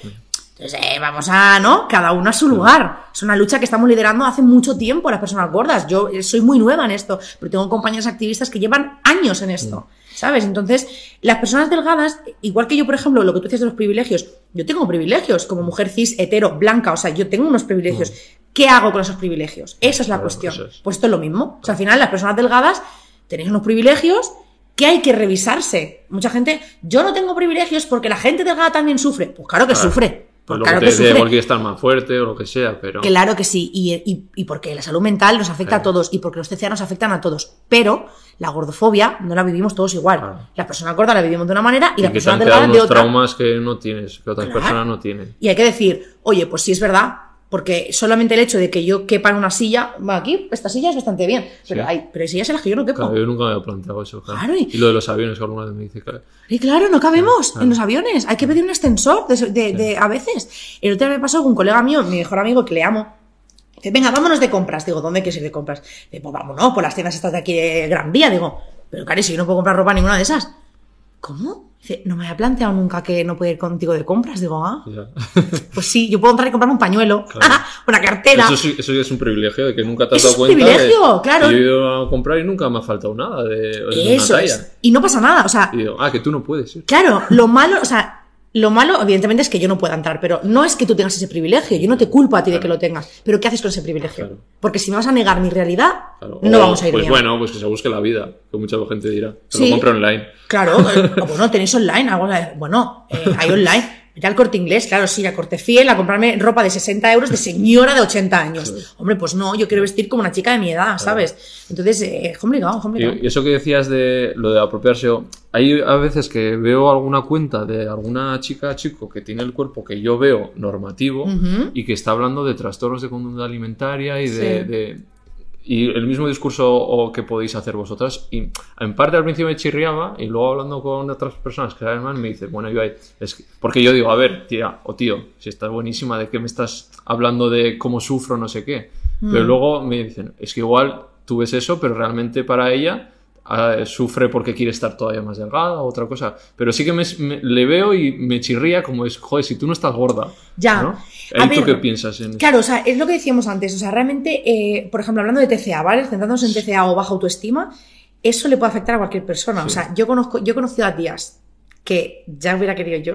O sea, o sea, pero portentos de tía. Y no te enfada el... Harry, y que están fatal de autoestima. Y dices, pero tía, si tú, o sea, si tú eres la reina, de- yo, yo, yo tuviera tu cuerpo, tu cara, Sí. vamos, saldría yo en portada, ya te lo digo. Claro, porque yo- ya la gordofobia no la sufre en sí, ¿no? La sufre de otra manera, la sufre con el miedo a engordar, Ya. la sufre con. Mira, esto, esto siempre lo digo en las charlas. Si yo mañana os dijera, que o sea, se os dijera ahora que mañana vais a amanecer con mi cuerpo, ¿quién de esa sala se pondría a llorar? Y hace la gente. "Ah", y bastante gente levanta la mano. Porque nadie quiere tener mi cuerpo. Porque todos sabemos lo que significa estar gordo en esta sociedad. Todos lo sabemos. Aunque neguemos en la lucha contra la gordofobia. Pero todos sabemos lo que significa. Entonces, yo he conocido tías que diría, y tíos, que dirían, madre mía, este person está buenísimo. Y tienen baja autoestima. Entonces, eso afecta, puede afectar a cualquier persona. Ahora bien, no está mal, ¿no? Bueno, a mí lo que me repatea el hígado es la gente. Y yo he tenido problemas con influencers tochísimas de este país por esto, y me da igual porque es la realidad. Que tú no me vas a hablar un lunes de un TCA y el miércoles estás revendiendo test para adelgazar. Porque entonces eres mala persona. Porque tienes una comunidad de millones de personas, ¿vale? Que tú estás diciendo que tienes un trastorno mental relacionado con tu cuerpo, con la comida de estoy fatal porque me quiero ver más delgada, porque no sé qué, y un miércoles te paga una marca para hablar de adelgazar. Tía, no, tía, no, por, solo por los lereles, no me fastidies, tío. O sea, que estás atentando contra la salud mental de muchas personas, que la gente quiere ser como tú. ¿qué crees que lo hacen por ignorancia o, o lo saben? No, no, no, no, no. Aquí la, la ignorancia llega a un límite. La ignorancia llega a un límite. Hay muchos influencers que digo, igual sí que son ignorantes. La ignorancia- Les- o sea, les- mu- hay mucha gente ignorante, muchísimo. sí. Muchísimo. Hay gente que no da para más. Pero cuando tú sabes que tienes un TCA, Ya. tú sabes lo que viene detrás. Y tú cuando tienes... Mira, yo tengo 300.000 seguidores ahora mismo. Eh, yo sé lo que significa tener 300.000 seguidores y yo mido hasta cada coma que pongo en una frase. Que, que mucha gente me dice, tú qué hasta te pasas, porque yo soy muy cuidadosa en mi cuenta, muchísimo. Sí, yo también. Pongo avisos de contenido, intento ser súper respetuosa con lo que digo. A veces estoy grabando algo y digo, no pongas esto. A veces me grabo una story que se ve, no sé qué, digo, no pongas esto. Si yo con 300.000 sé lo que significa, la gente que tiene 2 millones. ¿Qué me estás diciendo? ¿Que no sabes lo que significa tener dos millones de personas viéndote lo que, lo que haces? Entonces, a mí lo que me repatea es que seas incoherente y que no tengas en cuenta el dolor de las personas que te siguen y lo que puede impactar en lo que dices. ¿Quieres dar nombres? Hostia. Porque me gusta un salseo, ¿eh? No lo voy a dar. No lo voy a dar porque. Imagínate Ah, que no. luego le invito. No, no, creo, mira, no, creo. no, creo, no creo que viniera. No, yo he tenido, yo he tenido problemas. No, mira, lo voy a Pero decir. bueno, algunos habrán sido públicos. Yo he Porque tenido en problemas con dos personas. Tú has dicho que como que te- se te habían cerrado puertas eh, por, por meterte con Sí, muchas sí. movidas. Yo tenía Entonces, problemas con tres personas, ahora que lo pienso. Tres personas. Violeta Magriñán, Vale, ¿vale? sí. Que, que ella, me, ella malinterpretó lo que yo dije. Ella dijo que tenía un TCA hace años. Ella no era nadie en redes, ¿eh? lo dijo hace dos años o así. Ella dijo que tenía un TCA. Yo compartí, le agradecí su honestidad, le dije, di- o sea, dije públicamente, pues, hostia, es de agradecer que una persona pública como ella, con muchísimos seguidores, hable de esto. Y, yo simplemente dije, esta chica se ha metido con el cuerpo de las personas muchísimo tiempo. De hecho, si buscas vídeos en YouTube, es que sale insultando a todo, a todo Cristo. Y dije, espero que ahora que sabe lo que sentirse mal con su cuerpo, deje de hacerlo. Me puso a caer de un burro. ¿Sí? A caer de un burro. Me dijo que era una demagoga, que estaba eh, manipulando sus palabras, que solo quería hacerle daño. Mentira. Lo único que quiero es que seas consciente. Esa chica, después de eso, ha hablado de adelgazar, ha hablado de dietas, ha hablado de test adelgazantes. Y eso me duele. Eso me duele. Como persona que tiene un TCA y que ahora mismo me dedico a las redes, me duele. Tía, ¿por qué no tienes que hacer eso? Porque habla de otra cosa. No hables de adelgazar, tía. ¿Sabes lo que puede impactar en la vida de los demás? Además es una tía guapísima. Tía con un cuerpazo, que tiene una vida que la gente va a idealizar porque es que tiene una vida Claro. idílica. Tía. No, ella ya ha tenido polémica en respecto a los animales también, de Tío, pieles y. Es que tienes en tus manos hacer las cosas bien. porque decides hacerlas mal? Ya. ¿Por qué no decides, hostia, yo con un millón de seguidores, ¿por qué no decide eh, divulgar sobre TCA, que hay tantísima ignorancia? No, decide seguir. Marina Yers, Bueno. otra que tal baila. Otra que tal baila, que esa, esa el año pasado eh, dijo... Ah, lo del agua, ¿no? Bueno, eso, eh, a mí lo del agua, fíjate lo que te digo, me da igual. Ella dijo el año pasado que, eh, eh, bueno, hizo unos estoy diciendo, yo no sé si os pasa, pero a mí últimamente me encanta vomitar. Y a mí me hizo pasar un disgusto, Sí. porque lo mismo, tía, tienes, ¿cuántos tienes? ¿Seis- ¿Tres millones o seis Ya. millones de seguidores?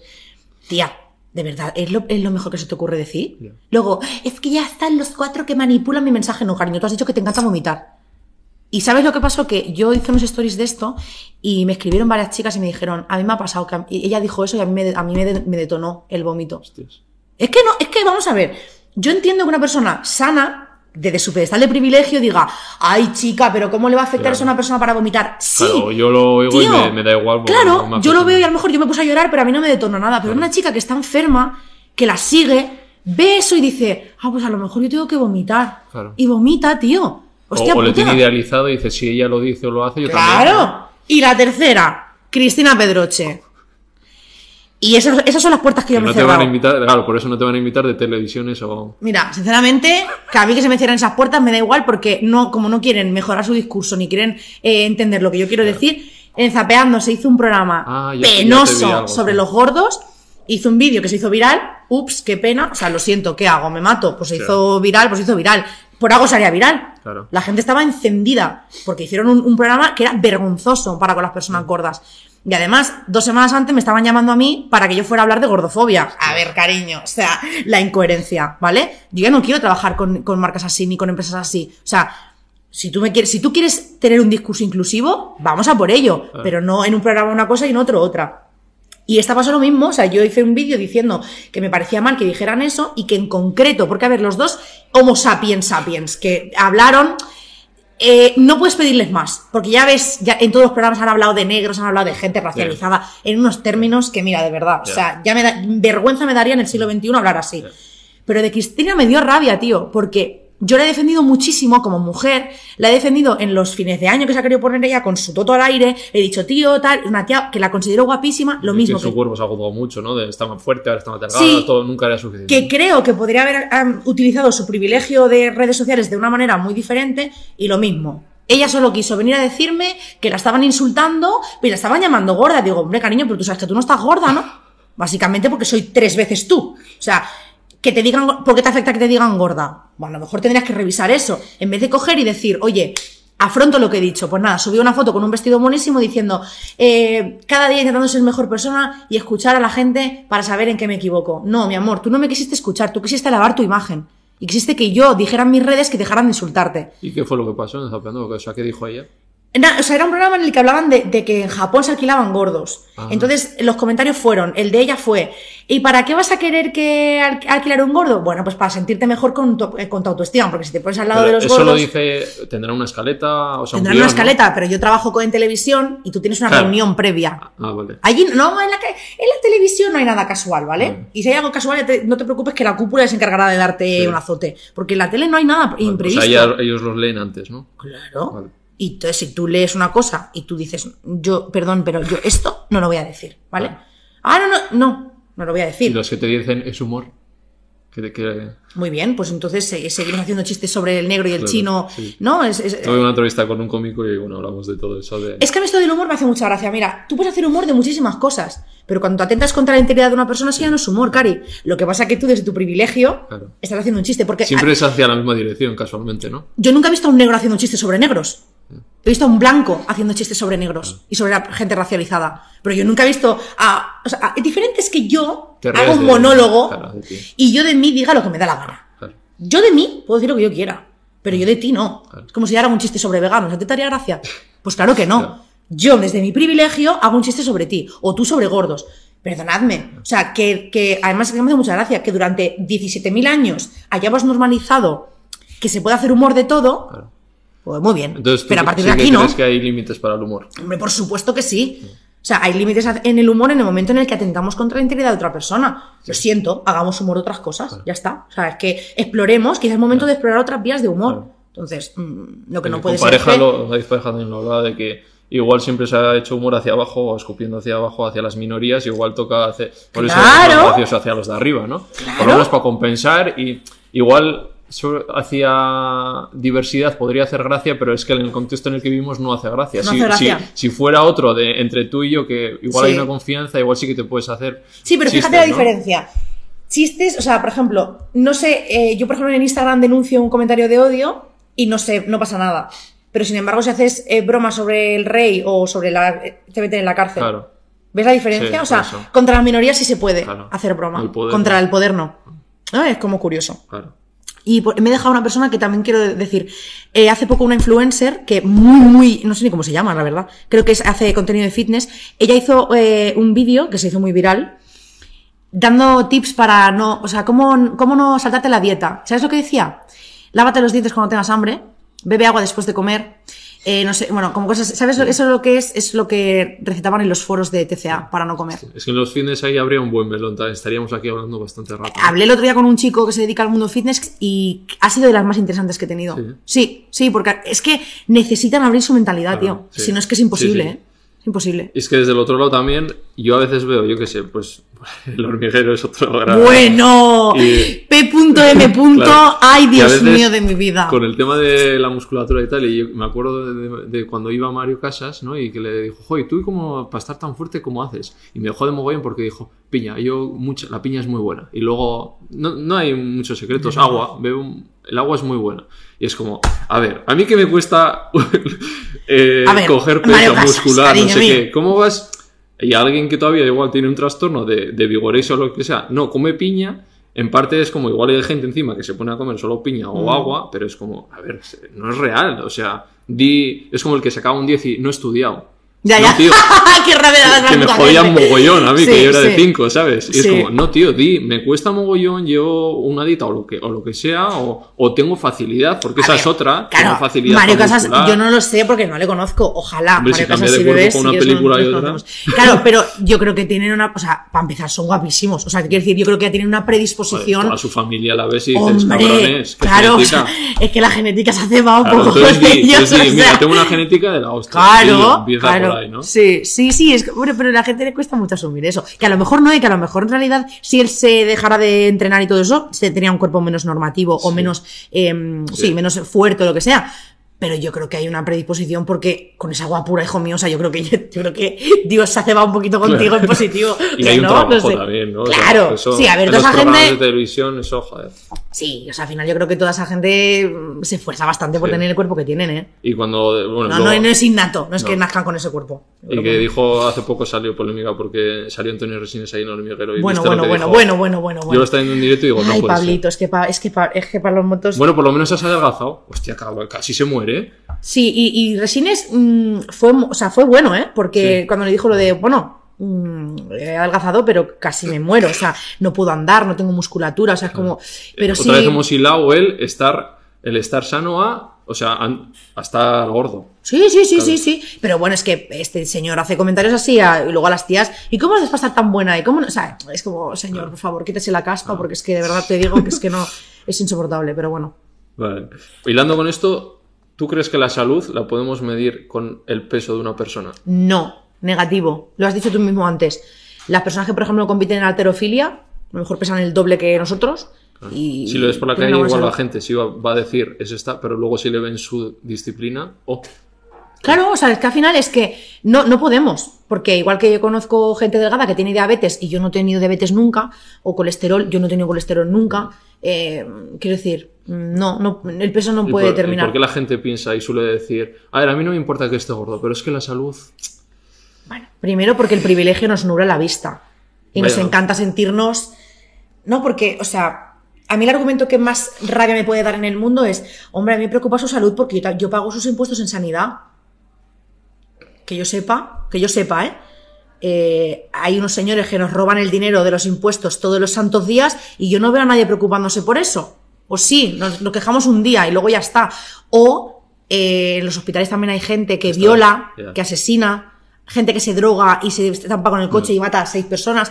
Y yo no veo a la gente que se enfade tanto por pagar los impuestos a esa gente. Entonces, eso es ser eh, desde privilegio, ¿sabes? ¿Sabes? Es estar en tu pedestal de privilegio y hacer así, ¿no? Señalar con el dedo. Entonces, eh, ¿por qué la gente hace ese argumento? Yo creo que, que al final la industria, la industria de la dieta ha tenido mucha culpa en eso porque han creado un sesgo súper fuerte y la gordofobia. Este, este- este sistema gordófobo ha aportado un privilegio a la gente delgada que se cree que está por encima de la gente gorda. Entonces, si yo me siento por encima de la, de la gente gorda, yo te mi puedo ego, decir claro, mis yo- impuestos. Claro, me, alime- alimenta el ego.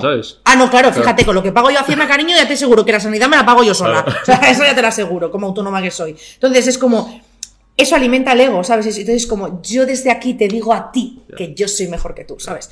Eh, insisto, si a la gente le, le preocupara nuestra salud, no harían las cosas que hacen, Claro, porque y- eso atenta contra la salud física. y Hilando con gente. esto, pasa también en revistas y portadas. El gran melón de. No, por favor, es que eso es de no, sí, me parece muy bien que salgan, pero es que están fomentando la obesidad. Entonces, claro, aquí la cosa era, la última campaña fue con una campaña de ropa de deporte. Entonces, aquí la cuestión es que la gente gorda no hace deporte. Pero ahora cuando la gente gorda hace deporte tampoco nos gusta. Entonces, ¿en qué quedamos?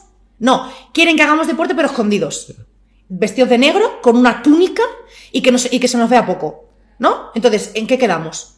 La gente gorda necesita representación. Y esa portada, al contrario, lo que fomenta es Cógete la ropa que te dé la gana de deporte, haz el deporte que te dé la gana independientemente del cuerpo que tengas. Y por- Tampoco nos y- gusta. claro. ¿Y, ¿En por qué y la pregunta es, yo también, a ver, no, no pensaba que fomentaba la obesidad, pero igual le comprabas ese discurso, pero luego cuando gente gorda decía, oye, ¿y por qué cuando estas chicas de TikTok muy normativas salen comiendo hamburguesas ahí, nadie les comenta, No. oye, que eso es malo para la salud? Si lo hace una gorda y así. Mira, te voy a poner el ejemplo más claro. Te voy a poner el ejemplo.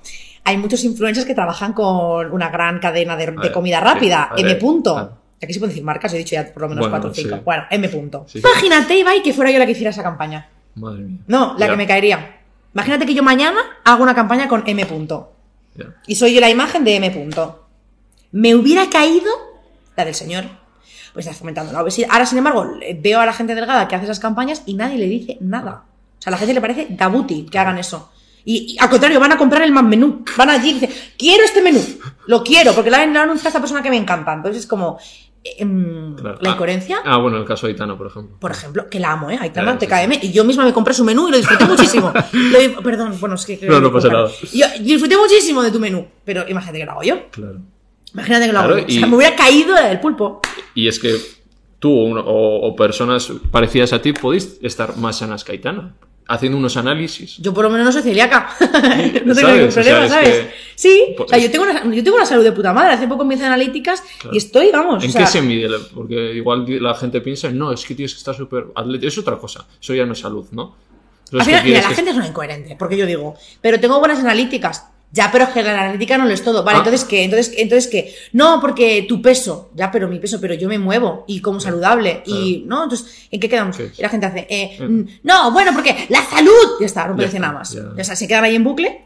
Eh, Impuestos, y ahí dices, bueno, Claro. vale, pues ya está, adiós. Pero es por lo que medimos, porque incluso no solo por un tema de dieta o tal, porque igual Aitana tiene un estrés de que está girando, su alimentación es peor, Ansiedad. su ansiedad, redes sociales. Que no podemos eso saber nada. Te va a hacer que estés peor de salud. que no podemos saber nada. Y que, y que no hay que juzgar, que al final, o sea, ya está. Yo eh, hubo- tuvo muchísimas críticas. Pues la chiquita lo ha querido hacer y ha ganado sus lereles haciendo esa campaña. ¿Qué problema hay? en mi caso Cari? no lo apoyo por un tema de. Hombre, obviamente, por ¿no? supuesto, obviamente. animales. Yo luego tengo mi opinión sobre, o sea, si yo lo haría o no lo haría, o mi opinión a nivel de valores y de moral.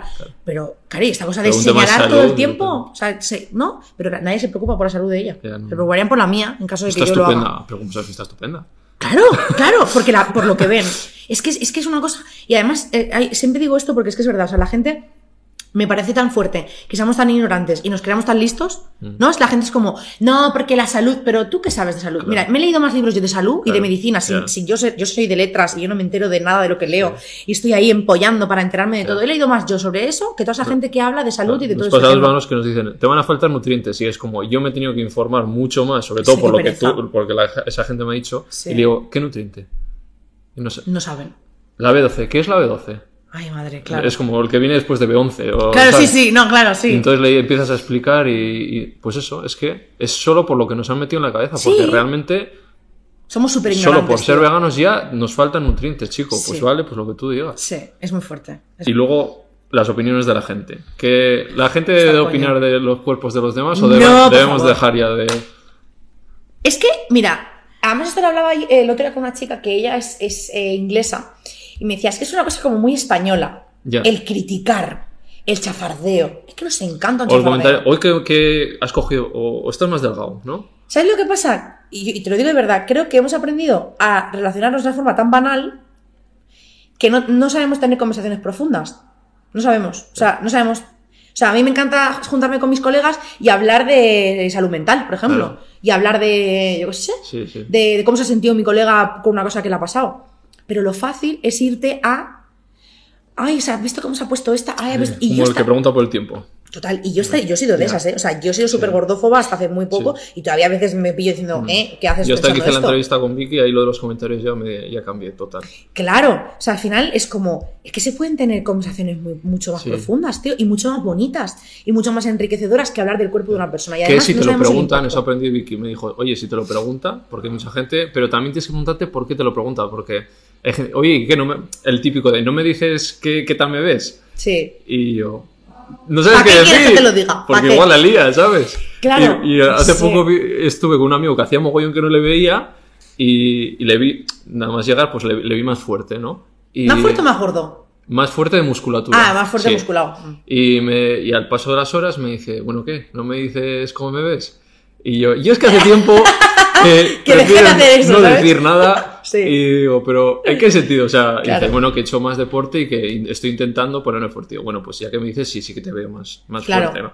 Pero Sí. eso ya, o sea, ya, ojo. Sí, sí, sí, o sea, eh, es- pero además es súper bonito crear como ese cambio en las personas que te rodean. O sea, a mí me encanta, por ejemplo, mis colegas cuando nos juntamos dice, ya sé que no hay que hablar del cuerpo, pero voy a hacer este comentario, ¿no? O hacer un comentario. Sí. Pero eso que he dicho, Mara, tú como lo... O sea, a mí me encanta, Claro. tío, porque al final yo creo que todos podemos aprender de Claro. todos. Y, y es súper enriquecedor y al final no podemos, o sea, no debemos opinar del cuerpo de los demás porque no sabemos qué batalla libra esa persona, tío. Lo que te digo, o sea, durante toda mi adolescencia que yo estaba con el TCA súper disparado y la gente me negaba esa realidad, eh, la gente opinaba sobre mi cuerpo y a mí me acentuaban mi enfermedad, tío. Porque era, qué guapa estás ahora que has adelgazado, hay que adelgazar más. Oh, ¿cómo Claro. te has puesto? Hay que adelgazar más. O sea, ¿para qué? O, sea, ¿qué? o sea, ¿qué aporta hablar del cuerpo de los demás? Es que no aporta nada. Vale, pues eso que pregunto, eh, tres nombres, digo tres nombres, y el primero es uno que hemos tocado antes, que es Carlos Ríos, sobre todo el tema del real fooding. Carlos Ríos es un verdadero crack. Carlos Ríos ha hecho algo muy importante, que es concienciar a la gente sobre la calidad de los alimentos y sobre la importancia de comer de una manera saludable y de alimentos, pues eso, naturales, ¿no? E intentar evitar los ultraprocesados o eh, prevenir, ¿no? Los peligros que tienen los ultraprocesados en un exceso de consumo.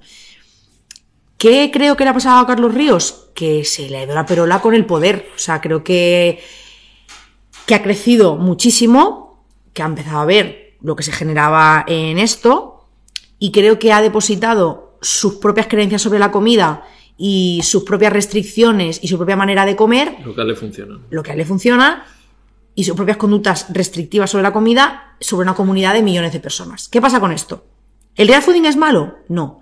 Para mí el problema está en la forma que tiene de divulgar. ¿Por qué? Porque yo misma, cuando yo empecé a conocer el real fooding, yo salía de este TCA, estaba todavía como tanteando que mi TCA no estaba del todo recuperado. Entonces, para mí que él dijera 90% real fooding, 10% te permites ultraprocesados, eso son, es una conducta restrictiva, porque entonces ya mides lo que estás comiendo. ¿Que hay personas a las que el real fooding les puede servir de una forma sostenible, saludable y que no, y no caer en, obsesiones? Por supuesto que sí. Es que eso nadie lo niega. Pero hay mucha otra gente que no. Entonces, yo solamente digo que si tú quieres llegar a un público amplio y tú quieres ayudar realmente a las personas, tienes que divulgar de una forma que a todo el mundo le siente bien. Evidentemente, pues puede que no lo cumplas, ¿no? Pero si tú hablas de porcentajes, si tú hablas de obesidad y me sacas fotos que son súper estigmatizantes de las personas gordas, Ya que siempre se haga, me han mandado de. Cuando se le echaba un poco de mierda, decía, mira, y mensajes de seguidores de yo tenía un TCA y mira mi cambio cómo ha sido. Sí, mira, voy a hacer una cosa. Porque esto yo lo tengo aquí guardado, porque yo te, yo quiero que llegue la oportunidad que yo, de yo poder hablar. Malver, tienes ahí por- para cuando. Yo, cariño, yo tengo aquí este, este móvil eh, tiene Ya. mucho poder. Ahí decía, tengo cositas así que estoy esperando que la líe para. Mira, yo esto lo, lo tengo guardado porque yo confío en que va a llegar un día en el que yo me voy a poder sentar en privado con Carlos Ríos. Yo confío en que se me va a llegar y yo le voy a poder enseñar esto. Te voy a leer solo, tengo varios, ¿vale? Para que veas, tengo varios, ¿vale? Y, y más que no, que no he cogido, pero te, te voy a leer alguno, ¿vale? Em, a ver, a ver, a ver. Se pone Mira, interesante. muchas gracias por pronunciarte con la polémica del real fooding. Yo era la primera que seguía a C.R. por las recetas. Eh, engordé por, por presión y estrés y de repente me encuentro con esta demonización. Ayer no pude ni comer de las náuseas de la puta culpabilidad de la comida. Es un infierno. Eh, te voy a leer más, ¿eh? Hay gente muy. Otro mensaje. Hay gente muy radical en el grupo. Y si comes algo que se sale de un 1%, ya no eres digno de pertenecer. A grandes rasgos yo como bien, pero dejé de seguirlos porque me generaba culpabilidad. Y yo tuve un TCA y no me, no me gustaba cómo me sentía. Me obsesionaba y me sentía presionada. Desde mi punto de vista, el real otro. Eh, no deja de ser una estrategia de marketing. eh, lo malo que tiene son las formas de lo que dice y de que no debes comer más de X cantidad de ultraprocesados o serás el demonio.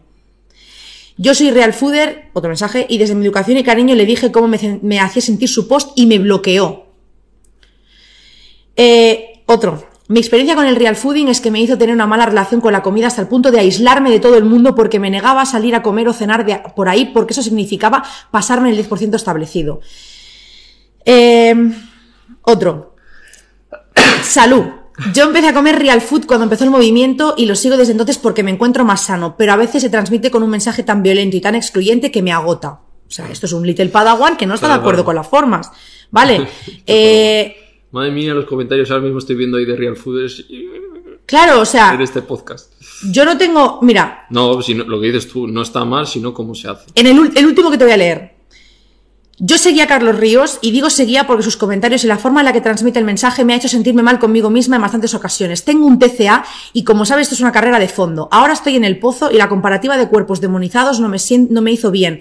Igual la gente piensa que soy muy blandita que no tendría que afectarme, pero en ese momento lo hizo. Esto lo no- que- Son mensajes de gente real, ¿eh? no es que yo los escriba para mí. Sí, doy fe. O sea, es más lo que. Las fotos esas cómo. del antes y el después, Es eso el está mal también. O sea, Claro, es que, le- a ver, es que que tú como, o sea, a lo mejor yo empiezo a yo como muy saludable, pero yo no adelgazo. Entonces, a una ¿por persona qué le tiene que puede haber ser... un antes y después del Claro, ¿por qué no? tiene que haber un antes y un después? Si, Ah. si, la, si el foco está en la salud, Claro. ¿qué importa que adelgaces? Claro. Entonces, el foco Ya realmente hasta está se en está viendo el peso otra vez, ¿no? Claro. Claro, entonces, lo único que se le recrimina a Carlos Ríos y a los Real Fooders es cómo demonizan. Yo cada vez que hablo de esto, ¿tú sabes la de haters ya, que sí. me entra? No, porque Carlos subió, Sí. porque el Real Food Ya. es lo mejor. Es como, ¿pero qué, qué os dan? Ya, ¿Qué os regalan claro, algo? A mí me dicen, oye, que somos eh, real fooders veganos también y no sé qué, y que me parece muy bien.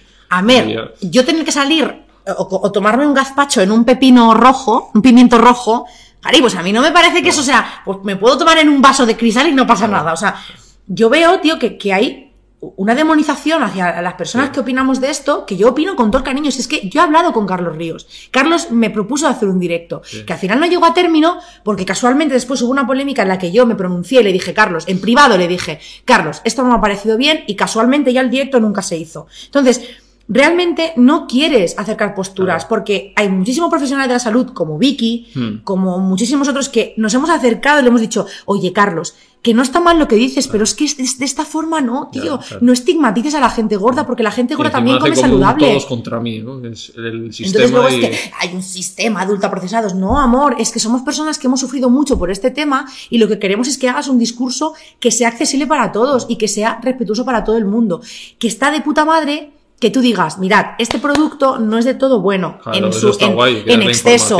Claro, joder, si es que, si es que lo que te Sí, digo, si sí, es que yo no tengo nada en contra no, de Todos él. los que mi dieta coge Aitor, eh, Vicky me han dicho de inicio y es- es- ha cambiado y ha sido muy bueno Muy porque bueno. encima ha traído como algo saludable, algo molón. Claro, y las recetas, ¿no? La- Las recetas que hacen. Pero yo tener que ir a un supermercado con una aplicación que me escanea los productos, corazón, no me digas que eso es saludable, ¿vale? Porque no para todo el mundo lo es. Que no para todo el mundo. Que significa que habrá gente que sí, y yo os aplaudo, pero hay personas que no. Entonces, si queremos ser respetuosos y tener un mensaje de ayudar, tenemos que tener en cuenta a los que no. Y si no, lo siento muchísimo, pero para mí tu discurso no tiene tanto valor. Lo que dices de ¿No que que se le ha ido también se debe, yo creo, que a que tiene tanto séquito y son, como dices, tan como un poco secta. Son súper que- sectarios, Que le han-.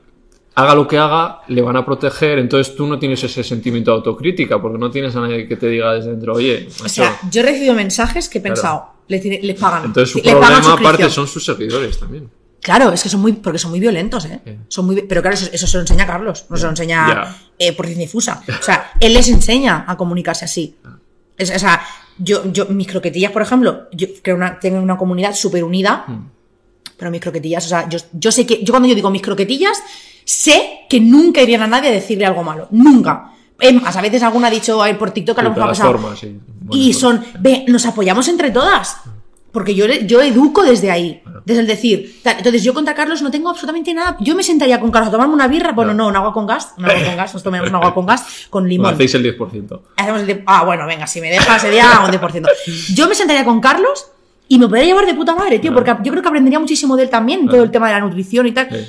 Pero las formas le pierden, tío. Claro. Las formas le pierden. Y es que hasta que no se dé cuenta, pues habrá muchísima gente que seguiremos intentando hacerle entonces, caer en la lo cuenta. de los porcentajes, eso no se debe hacer, ¿no? O sea, no es, eh, o sea, creo que no es la, creo que no para todo el mundo es saludable, porque hay gente que cae en la obsesión. Claro. Es lo que te decía antes, yo, yo, por ejemplo, yo sabía cuántas calorías tenía un café. claro. Entonces, eh, si yo tengo que estar, ah, mi 10%, ah, no, Sí. yo creo que es bonito, o Ya sea, te que- empiezas a rayar. claro, que es más saludable decir, en su justa medida, ¿sabes? O Mm. sea, como, ¿no? Eh, priorizar alimentos, eh, pues, eh, no procesados, ¿no? Y ultraprocesados moderados, ¿no? Claro. Moderar el consumo de Claro. ultraprocesados. Eso me parece que es que cada uno lo, lo lleva a su interpretación, porque si no caemos en culpabilidad, caemos en, ah, no puedo porque ya mi 10% ha sido ayer, ya Claro. no puedo, ¿no? Lo que decía esa chica, ¿no? De ya no me permitía salir porque ya me ha pasado el 10%. Y- Cuando tú sabes que un alimento es accesible, le pierdes el miedo, porque Mm. sabes que no hay descontrol. Sabes que tengo bolsas de patatas en casa, tengo, puedo, tener, puedo tener lo que quiera en casa, que sé que no me voy a descontrolar, porque sé que está ahí y me lo puedo comer cuando quiera y cuando no quiera más dejo de comer.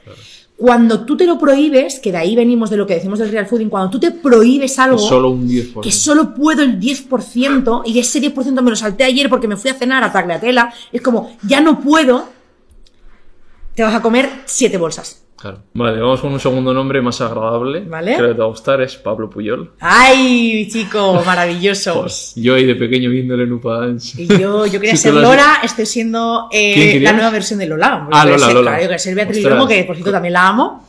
¿Cómo te, te tienes que sentir súper rara, no? Es ahí actuando con él, ¿no?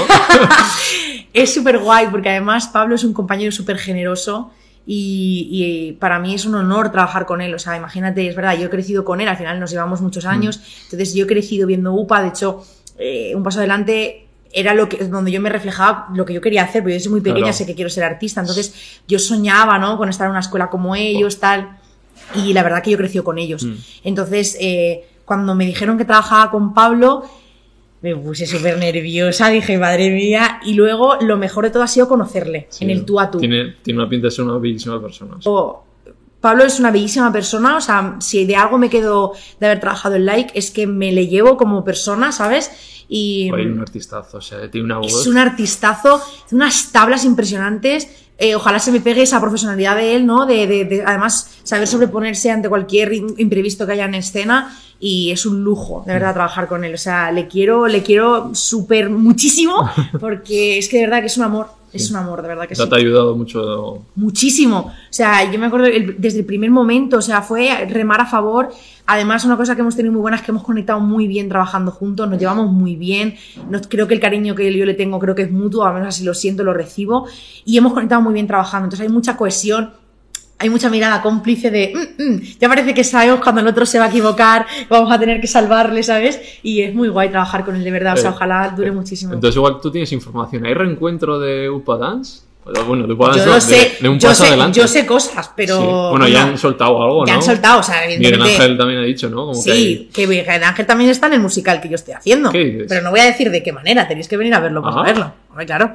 Eh, sea, imagínate el, el, el Dream Team con con Mam. Mam, con Mam, que además entrena en el mismo gimnasio que yo, pero Sí. nunca me atrevo a saludarle, me da ¿Ah, vergüenza. Sí. O sea, que él no es de piña, él también se lo ocurra, ¿no? Él también se le ocurra, si ve esto, que sepa que soy yo la que va a entrenar al gimnasio mismo que él. Eh, yo sé que hay reencuentro porque UPANEXT ya se ha anunciado y Sí. tal, pero... mm, Sí. No te han invitado ahí a hacer no, un ni a, mí, ni a mí ni a Pablo. ¿A Pablo no va a estar en el reencuentro de un paso No, adelante? pero ¿qué es, pa- qué es paso adelante sin Pedro? Ya, sin el personaje de. Pedro. A mí es el que más. Sobre todo por el. No sé con quién lo hablaba. Por el componente de clase, de la diferencia. A mí Y que además que son ellos. O sea, conectaba en si ese tú piensas en UPA, es el grupo entero. Sí. O sea, no puedes excluir a nadie. De, lo que Pablo ha dicho públicamente es que a él no le han invitado. Lo, digo aquí Igual porque, él lo ha dicho públicamente. con- Eso ya se me escapa, eso ya, Ya. no lo sé, pero vamos, que aunque hayan tenido un mal rollo, Ya, no puedes hacer estar- UPA sin Pedro, porque Claro. Pedro es UPA. No, o sea, como acabó en Los Ángeles y no sé qué, me acuerdo, ¿no? Sí. Igual lo han dejado ahí. Los Puede Ángeles. ser, puede ser, puede ser. Bueno, tendremos que ver a ver cómo lo justifican. Claro. Estaré pendiente a ver cómo lo justifican. Pero bueno, si está Bea, yo también la quiero mucho, así que seguro Sí. que lo harán bien. A ver, a ver, a ver, qué- a ver qué traman por ahí. Vale, tercera. Eh, un- dime la persona más importante de tu vida. La más importante, Sí. mi abuela Virtu. tú. Mi abuela Virtu. Porque es, es un ser maravilloso y he aprendido muchísimo de ella. Es esa persona que me niego a creer que un día no va a estar, ¿sabes? ¿Cuántos años tiene? 91. Sí, eh, me cuesta mucho mm, hacerme la idea Ya. de que no va a estar un día, ¿no? Y ahora la, desgracia es que la tengo muy lejos y que no la puedo ver tanto. Vive en Barcelona. Claro, ella vive en Barcelona y ahora yo por trabajo voy muy poco a Barcelona. Pero mi abuela Virtu es la persona más importante de mi vida. O sea, es la- esa persona que, que sé que es mi casa. O sea, ¿sabes? Es, es- Ya. Sé que si tuviera un mal día, si necesito algo, si me quiero reír, si me quiero... Es mi abuela, mi refugio es mi abuela. Además, cuando vivía en Barcelona vivíamos súper... O sea, en la calle de abajo. Entonces, yo pasaba todo el día con ella cuando trabajaba y podía tal. Me bajaba, veíamos de, veíamos de corrido. La, la ruleta de la suerte. Saber y ganar. ¿Cómo le gustan esos programas a las abuelas? Sí, eh? y además mi abuela es listísima. Mi abuela fue la que me Sí. Mm. enseñó a leer a mí. Pero mi abuela no fue al colegio. Entonces, mi abuela aprendió sola, luego fue a la escuela de adultos, pero ella me enseñó a a leer Claro. a mí. Entonces, para mí, mi abuela es, o sea, es que es la persona que más quiero en el mundo. O sea, sin- lo siento por el resto, pero es la, que, es la persona que más quiero en el mundo entero. Sí. Vale, y bueno, antes hemos tocado un poquito lo de las series, lo de las películas. ¿Cómo ves? ¿Crees que hay una evolución en el tema de la gordofobia que se está tratando mejor y hay más diversidad? Creo que estamos avanzando, porque el mero hecho de que yo esté en el teatro trabajando ya demuestra que se están dando espacios a, a personas diversas para hablar de otras cosas, ¿no? Creo que queda mucho camino, pero yo intento ser una persona optimista y intento ver lo que hemos conseguido en vez de todo lo que nos falta, porque si me pongo a mirar todo lo que nos falta es que me voy a venir abajo. Entonces sí que creo que estamos avanzando, porque la realidad es que hay series, películas y eso, obras de teatro y, y espacios en la cultura y en el arte en los que se está hablando de, de diversidad, ¿no? Y se está dando espacio a ese tipo de, de realidades. Aunque quede mucho por hacer. Sí, Creo que sí, que vamos va- avanzando. De esas películas de Hollywood donde la prota sea. Claro, no- por ejemplo, yo intento, claro que nos queda mucho por avanzar, ¿no? Pero yo me pongo a comparar con las pelis Sí. de los 2000 y digo, Claro. hombre, pues algo hemos Claro, avanzado, Gracias ¿sabes? a las plataformas, sobre todo, que son un poco más independientes, ¿no? Efectivamente, sí, creo que hay mucho, también hay mucho creativo, ¿no? Yo, por ejemplo, los directores con los que estoy ahora mismo, tanto Carlos Mesa como Esteban Ciudad, o sea, están dando espacio a diversidades, tío, y dando mensajes que van más allá de una gorda haciendo de gorda o un negro haciendo de negro, ¿sabes? Es al final, ¿no? Pasar por encima de eso y tener un valor en lo que estás haciendo. Claro. Y yo creo que cada vez hay más personas con un interés en hacer cosas así, con cosas de valor. Luego te preguntaré por series favoritas, o sea que charlaremos Vale, de series. perfecto. Eh, bueno, ya vamos acabando, ya dirás, este tío no me suelta aquí. Yo estoy de puta madre, o sea, que vamos por mí. Como me dicen luego, en edición que bien te lo vas a pasar. Eso sí es verdad, eso sí es verdad. No me gusta, afortunadamente, si no sería la. la Ya, ya. Vale, de- luego también hablas mucho de que no hemos tocado así nada, me centramos en, en esto, pero en, los- en el TCA, pero hablas de autoconfianza, autoconfianza ¿no? sí, autoestima, y tal. autoestima, todo esto. ¿Y Mm. por qué decides también hablar del tema? Pues he visto que haces reír sobre mensajes de, oye, no sé si alguien lo necesita, pero te digo Sí. que, oye, que esto va a pasar, que no Sí. sé qué. Está guay eso también, ¿no? Sí, tío, eh, eh, últimamente em, algo que, que me ha servido mucho en mi camino es abrazar mi sensibilidad. Yo tengo alta sensibilidad, es algo que descubrí hace muy poco, que es un rasgo de personalidad, pues como cualquier otro, ¿no? Y yo en este caso a mí me, me ha servido mucho abrazarlo y no tener miedo ni tener vergüenza de, de ser una persona sensible, porque lo soy. Em, y yo al final, o sea, todo lo que comparto en redes es lo que me digo a mí misma. O sea, de hecho hago, hago vídeos a veces que digo, Sí. esto es para mí, en realidad. O sea, vosotras, si os sirve de booty, pero si no, es para mí esto. Entonces, hablo de autoestima porque es que creo que la autoestima es el pilar de todo. O sea, es que si tú no estás bien contigo mismo, es que, no- es que No, todo va mal. O sea, todo va mal. De hecho, lo he comprobado. O sea, yo en el momento en el que se han dado mi autoestima es que las cosas me han ido de cara. No creo que sea casualidad. No creo en las casualidades. Entonces, em, hablo mucho de eso porque al final no todo el mundo tiene un TCA, pero sí hay mucha gente, muchísima gente con baja autoestima, con sentirse que no son suficientes, con que la molla de aquí, con que. Y es como, no, no, cariño, esos momentos, o sea, somos tesoros. Nuestros cuerpos son máquinas perfectas que funcionan de puta madre todos los días. Tenemos unas vidas plenas, tenemos oportunidades, tenemos un mundo lleno de, de opciones, ¿no? Y que explorar. Entonces hablo de autoestima porque creo que es súper importante que todo el mundo Mm. trabaje su autoestima y deje de, de creer que quererse a uno mismo es, por un lado, sinónimo de ego, son cosas diferentes, y por otro lado, hacer apología de nada. O Ah. sea, perdona, es que si yo no me quiero, no me puedo cuidar. Es Cuando tú te quieres Sí.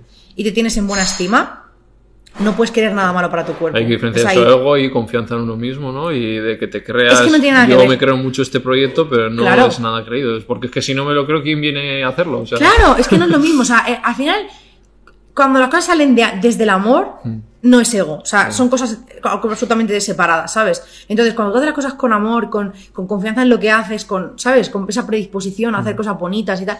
Es que no, no tiene nada que ver con el ego, es que es, es que es lo que mereces, tío, hacer las cosas con el amor hacia ti. Y luego ¿sabes? dijiste también algo que, que es verdad, que a veces nos pasa algo difícil y vemos como que de ahí ya no vamos a salir nunca Sí. y luego con el tiempo ves que eso que te había pasado no era, no era tanto, ¿no? Y, Sí. que, y que al final ese camino es lo que te hace llegar a lo fuerte que estás hoy. Lo, que- la espe- yo ya hace muchos años que me- no, los errores no, es no es- es experiencia. Total. Me lo tomo como, esto ya no te va a pasar más o te va a pasar diferente, ¿sabes? O sea, Total. es- pero no nos han enseñado a gestionar el fracaso, sobre todo. Guay, pero es que claro, es que esta cultura es del éxito, de la inmediatez, de que sea todo perfecto, ¿sabes? Y no puede ser, Claro, tío. Yo no por eso puede a todos los que se sientan aquí me a la profundidad porque está harto de ver entrevistas donde todo era muy, fa- eh, muy fácil, habían llegado a lo más alto muy fácil y es no, no, cuenta aquí cuántas veces te has caído. O sea, Claro, cuéntamelas. claro, o sea, yo al final eh, eh, también, ¿no? Aprendo, o sea, pienso que el resultado de lo que soy hoy, ¿no? Es de todas mis experiencias y todas mis heridas y todo lo que he vivido. Entonces, es verdad que, que intento poner el foco en eso, ¿no? En que todo pasa. Y, y para mí misma, o sea, yo, por ejemplo, es lo que te decía antes, que yo estoy en un momento muy delicado a nivel anímico y ese vídeo que hice hace muy poco, ¿no? De que lo quiero ver en tres meses porque quiero recordarme a mí misma que al final todo lo supero, ¿no? No estoy viendo nada que no sea capaz de superar y voy a aprender de todo esto y la persona que voy a ser dentro de tres meses va a ser una persona enriquecida, ¿no? Por todo lo que he vivido en este tiempo, aunque tenga que ahora transitarlo con un poco más de dolor, Mm. ¿sabes? Pero, pero sí es importante que nos recordemos que todo pasa. Claro, el tiempo todo cura. Todo, todo locura, eso es así. Bueno, Sí, ahora es hay cosas más duras que otras, pero por supuesto, obviamente. por supuesto, pero al final hay que confiar, es que si no confiamos, Claro. ¿qué nos queda? ¿Sabes? Vale, pues vamos al último tema de- del veganismo. Eh, Vale. eh, tú no eres vegana, entiendo, por lo que me has dicho. No, yo me considero, si tengo que considerarme algo, me considero flexitariana, porque como muy poco producto animal, tomo mucho queso porque es que me encanta el ¿Has queso. probado queso vegano? ¿He probado queso vegano? Sí. Pero es que los que me gustan son muy caros. Es, que, es que me sabe fatal. Cada vez son más baratos por oferta y demanda al final, ¿no? Sí, Entonces, tío. cuanto más gente haya, pues. Que- claro, o Antes sea- nos pasaba con las hamburguesas que eran más caras. Claro. Y cada, yo he notado Claro. desde hace siete años que me hice vegano, los precios van bajando. Claro, claro. O sea, yo tuve una época en la que intenté ser vegetariana, vegana no me lo propuse en ese momento, eh, pero es lo que te decía, que a mí se me disparó mucho en la restricción del TCA. Sí. Entonces tuve que ser muy compasiva y decir, bueno, quizá en este momento de mi vida no. Y ahora, sin embargo, es como que lo puedo ver desde otro Sí. lugar, ¿sabes? De que priorizo, eh, pues eso, productos vegetales, productos que no sean, ¿no? Pues los falsos cárnicos, los, sí. los nuggets que no son nuggets, esas cosas, ¿sabes? Em, y, y me gusta hacerlo así porque me siento más acorde con mis valores y yo creo que paso a paso voy avanzando O sea, hacia tú sí que una... tienes una empatía hacia los animales. Joder, yo lo paso fatal, tío. Y, y, y es súper incoherente, ¿no? Porque al final es como. Yo, o sea, yo lloro muchísimo viendo los vídeos que sube Carlota Bruna, por ejemplo, Sí. en la granja. O sea, tú sabes lo, que, lo mal que lo paso, pero luego una tostada con jamón Claro, sí. que viene entra. y es Hemos sido hipócritas, yo hasta los 20 años también decía que amaba a los animales y me los est- estaba pagando para que los mataran. Y era sí, como, tío. Y yo me siento, o sea, si hay algo que me pasa y que por eso como que necesito ser muy compasiva conmigo porque empatizo mucho y no soporto ser hipócrita o ser Sí, incoherente, ¿sabes? Entonces, cuando noto que estoy yendo en contra de lo que yo quiero hacer, me crea una ansiedad que es como tampoco quiero abordarlo desde ahí. ¿sabes? No quiero afrontarlo desde ahí, quiero poder vivirlo desde el- la decisión consciente. Es lo ¿no? mejor Y- que puedes hacer. Sí, porque entonces mucha por gente eso- empieza por lo que sea, Claro. pero lo, siempre digo, por mí lo hagáis, porque a veces me dice, desde que ya hablo contigo me voy a decir, concienciate, no quiero que lo hagas por mí, porque Claro. luego lo dejas. Claro, Tiene que salir de aquí. Claro, yo es eso, yo he intentado reducir el, el consumo de productos animales porque me siento mejor así y, y no me quiero sentir culpable cuando me lo como porque sé lo que en mí provoca Claro. esa culpa, ¿sabes? Sí. Que, que es ese- esos pensamientos de, asociados al TCA que a otra persona no Claro. le pasará, pero a mí sí.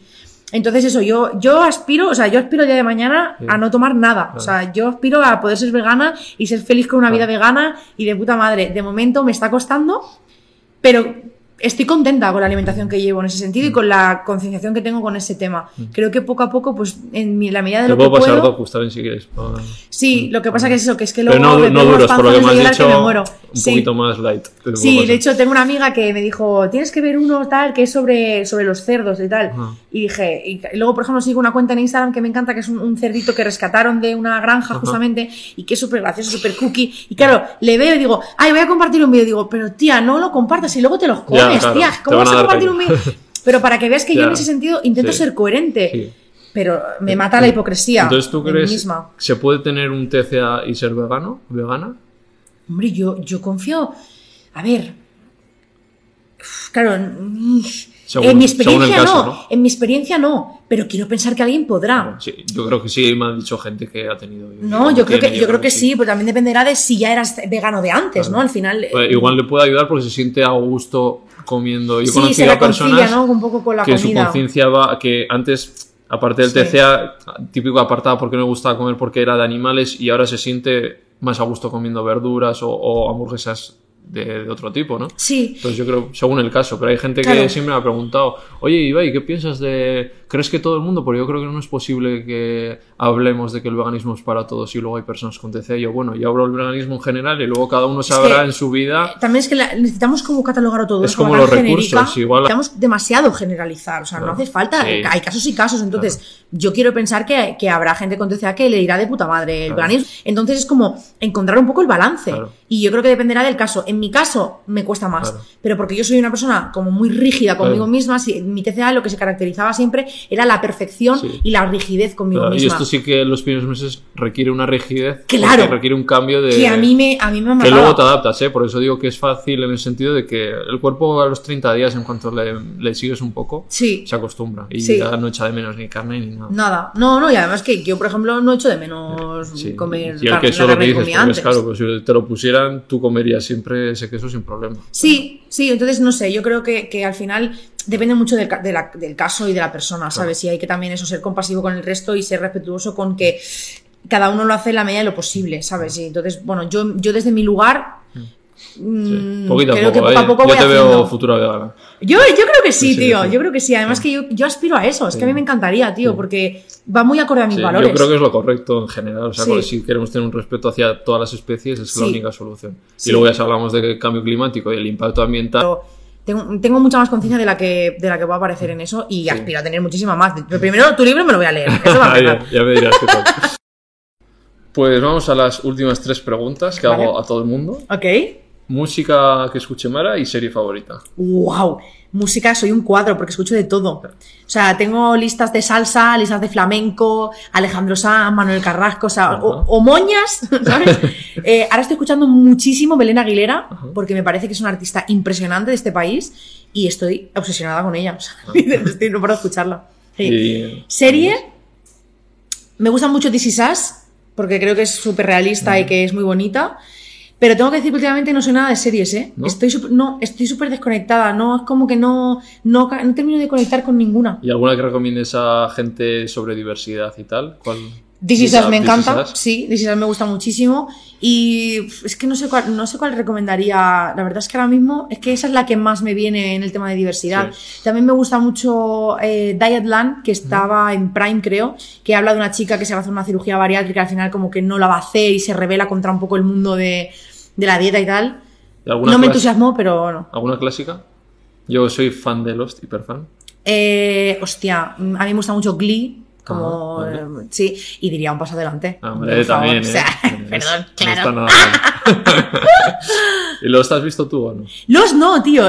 Tengo que verla porque es que todo el mundo dice que es muy buena, pero es lo que te digo, que es que ahora mismo es como que no me engancha a nada. Además, ahí lo hablaba con Andrea Compton, que es súper fan Bueno, de sí, Lost, claro. hicimos media entrevista de eso. Sí. Y le preguntabas por, porque hay un personaje Ali, sí, sé- sé y a ver es. cómo le parecía que se le había tratado y tal. Y dice, bueno, que hay momentos porque de repente se empieza a dar un atracón porque está en una isla y de repente encuentra una comida y es como, el gordo ya se Ya, tiene ya no que puede estar". ser el delgado que lo hiciera. Claro. Ya, ya, ya, lo típico. Sí, cayeron en el tópico. ¿no? Pero en general, oye, me gusta que haya, porque es una serie del año 2002, Sí, 2003, hay que diversidad. había, mucha, a ver, había dos asiáticos, Sí. negros, eh, pakistaníes, o sea, era como todo el mundo ahí metido. Los americanos hacen mucho eso, hace mucho más tiempo que nosotros. Nosotros nos falta mucho para aprender en ese sentido. Sí. Vale, o sea, que mejores series igual internacionalmente están un poco más avanzados que... Para mí sí, para mi gusto sí. Hay, hay series muy buenas aquí en España, ¿eh? Sí. Pero nos falta mucha diversidad, Claro. eso sí que lo creo. Sí. Vale. Eh, segunda, si te doy 24 horas de vida, Sí. ¿qué harías? Wow, pues mira, me cogería a mi Yaya Virtu, eh, a mis amigos así más cercanos, pero sobre todo a mi Yaya Virtu, y a mi perrito, a Panchi, y me iría a Boitaúl, que es una parada- un paraje en, en Lérida, que trabajé allí muchos años, es un sitio de montaña precioso, y creo que me iría allí a retirarme las últimas 24 horas. Sí, Vale. sí, haría ¿Te eso. dirías algo a tus croquetillas, una despedida? Hombre, claro, les diré a mis croquetillas que las quiero muchísimo, gracias por todo el tiempo invertido en seguirme y a ver qué nos depara la siguiente vida. Vale, eh, y nada, última. Eh, saca el móvil, Instagram, WhatsApp e invita a alguien a que venga aquí. ¡Opa! Vale, a ver. A ver, eh, yo ya sabes quién crees que te voy a pedir. ¿Quieres que gestione? ¿Quieres que gestione Living Postureo y Carlota, No, que Carolina no y ahí. Victoria? No. Porque por, a ellas ya puedo llegar por, porque le he hecho a Andrea Inés. Vale, entonces- Pero, entonces- hombre, hemos hablado de una persona de la que yo soy muy fan y me he visto su serie desde pequeño. ¿Te, te, te gestiona Pablo? Eh, por favor. Pues vamos a sí. mandarle un WhatsApp, ¿no? Un audio. Le mandamos, vamos a mandarle un, un vamos a mandarle un WhatsApp. Vamos a mandarle. Ay, no sé poner la, la B ahora. Va a ser la primera vez que me pongo nervioso en una TV. Pablis, buenos días, bueno, buenas tardes ya. Mira, estoy aquí con Ibai Vegan, que es un creador de contenido maravilloso que hace unas entrevistas Dabuti, y me ha pedido que eh, nombre a alguien como invitado para el siguiente programa. Y él es súper fan tuyo, súper fan O tuyo. sea, me he visto un, pa- un paso adelante tres veces. Y la última reciente. Entonces me ha, me ha pedido así subliminalmente que te invite a ti. Entonces yo creo que te lo puedo pasar teta aquí con él si vienes un día a que te entreviste y te haga ahí una entrevista súper chula. O sea, no va de veganismo, va sobre el invitado, porque dirás Exacto. Ibai vegan, pero no. Va... Si no va sobre veganismo, porque te sabes tú que yo vegana no soy. Pero bueno, que hace unas preguntas súper interesantes y puede ser muy guay. Así que yo te lanzo la invitación y ya Sí. tú, si quieres, pues lo gestionas. ¡Hala! Madre mía. Madre mía. Está mandado. Está enviado. ya está, a ver si contesta y, y se, y se viene. Pablo es majísimo, o sea que Sí, seguro que tranquilizo. Pablo es súper cercano y además que es eso, que vas a poder hablar mm, con él de lo que quieras, que es Sí. un tío que además es súper interesante, tiene mucho que O contar. sea, él se va a abrir y así, ¿tú crees? Sí, o sea, Pablo es muy generoso y yo creo que si le haces preguntas que... Ya sabes sobre su vida. y- Claro, o sea, al final que salga un poco de lo normal, ¿sabes? Que no sea el, el morbillo de preguntarle, sino No. que él yo creo que es muy generoso y va a querer hablar de incluso de eso, pues, de la industria, de cómo se ha Claro. sentido. Él también ha tenido muchas cosas con su cuerpo, con, Sí, se ha visto con mucha presión y todo. Yo creo que Pablo es muy generoso y seguro que va a venir. preguntarle después de un paso adelante, supongo que es tan boom que cómo te quedas, ¿no? Porque serie es muy top y de repente piensas que está en el éxito y estaba en la mierda. Claro, tío. Porque ya no te llaman porque ya eres el de esa serie. Pues seguro que Pablo va a ser guay hablar con él de eso, ya lo verás que sí. Cuando lo consigas te debo un- una comida en- en- aquí en el Cucalusca. Yo vamos, estoy segura que, que lo hará, estoy segura que lo hará. Pues nada, tendría un regalo, pero te he dicho que esta entrevista Eh, me he quedado sin regalo. pipa y no me ha dado tiempo, no he podido. No pasa nada. Pero- Yo te, pero- mandaré pero- mi, yo te mandaré mi libro y tú el regalo. Eso, yo está. la dirección le pillo y se lo mando. Exacto. Que ves, son calcetines de Bass, que ya siempre hablo de ellos, es una marca de moda sostenible, Oye, qué de guay. verdad. Qué guay. O sea, porque fue una grabar a Bangladesh y todo cómo se producía la ropa. Qué bueno. Entonces hicieron un documental y tal, y ya vinieron aquí y miran mucho cómo se produce. De hecho, Pablo tiene una marca de ropa sostenible Ah, también. Mm, O sea, que es guay que vas a poder hablar Sí. con él de eso. Es otro Pues está, la ropa, Está súper sí. concienciado con eso también él y su chica, que están los dos Ah, en la sí. marca y es muy, muy guay. Qué guay. Qué guay. Pues nada, eh, esperaré los calcetines, Vale. porque ahora ya los quiero. Esto seguro te mandan alguna cosa más. O sea, que te vas a salir ganando. Ay, bien, bien, ha sido, ha sido positivo que no me llegara hoy. Nada, que has estado a gusto. Súper a gusto, tío, te lo agradezco Sí. un montón. Ha sido muy guay este espacio, te agradezco mucho que lo hayas abierto y, y me ha encantado conocerte, de verdad, ha sido muy guay. Ha sido un poco terapéutico. Mucha gente me dice, me ha abierto ahí como psicólogo. Sí, es guay. O sea, al final ah, me, me gusta porque hay, hay charlas como esta que es como si fuéramos colegas, ¿no? O sea, al final se, ha- se ha- se ha formado como un clima de Y no confianza. nos conocíamos nada, ¿eh? O sea, No, no, de no, antes de hoy, de, sí, hablado. hemos hablado nada hace dos días, o sea que súper bien, pero me alegro. sí, tío, está muy cómoda y yo creo que ha sido muy guay Eso, lo que hemos hablado. Espero que a la gente le sirva sobre todo estos Sí, temas. Sí, yo creo que sí. Yo creo que cuando hablamos de esa forma tan, tan cercana, a la gente le llega Que por. se sientan identificadas. Sí, exacto. Vale, pues lo último que hago ahora es que mires a cámara y recomiendes que se suscriban a este canal para que sea ahí muy Pero es que, ¿qué hacéis? Que no estáis suscritos Pues- todavía, por favor. Todo el mundo a suscribirse claro. al canal. Pues esto es una maravilla. Además que no solo la mía, es que todas las entrevistas que haces es que son una pasada. Así que todo el mundo a suscribirse al canal ahora mismo. Hacerle caso a por Sí. pues nada, que un placer. Un placer. Chao. Chao.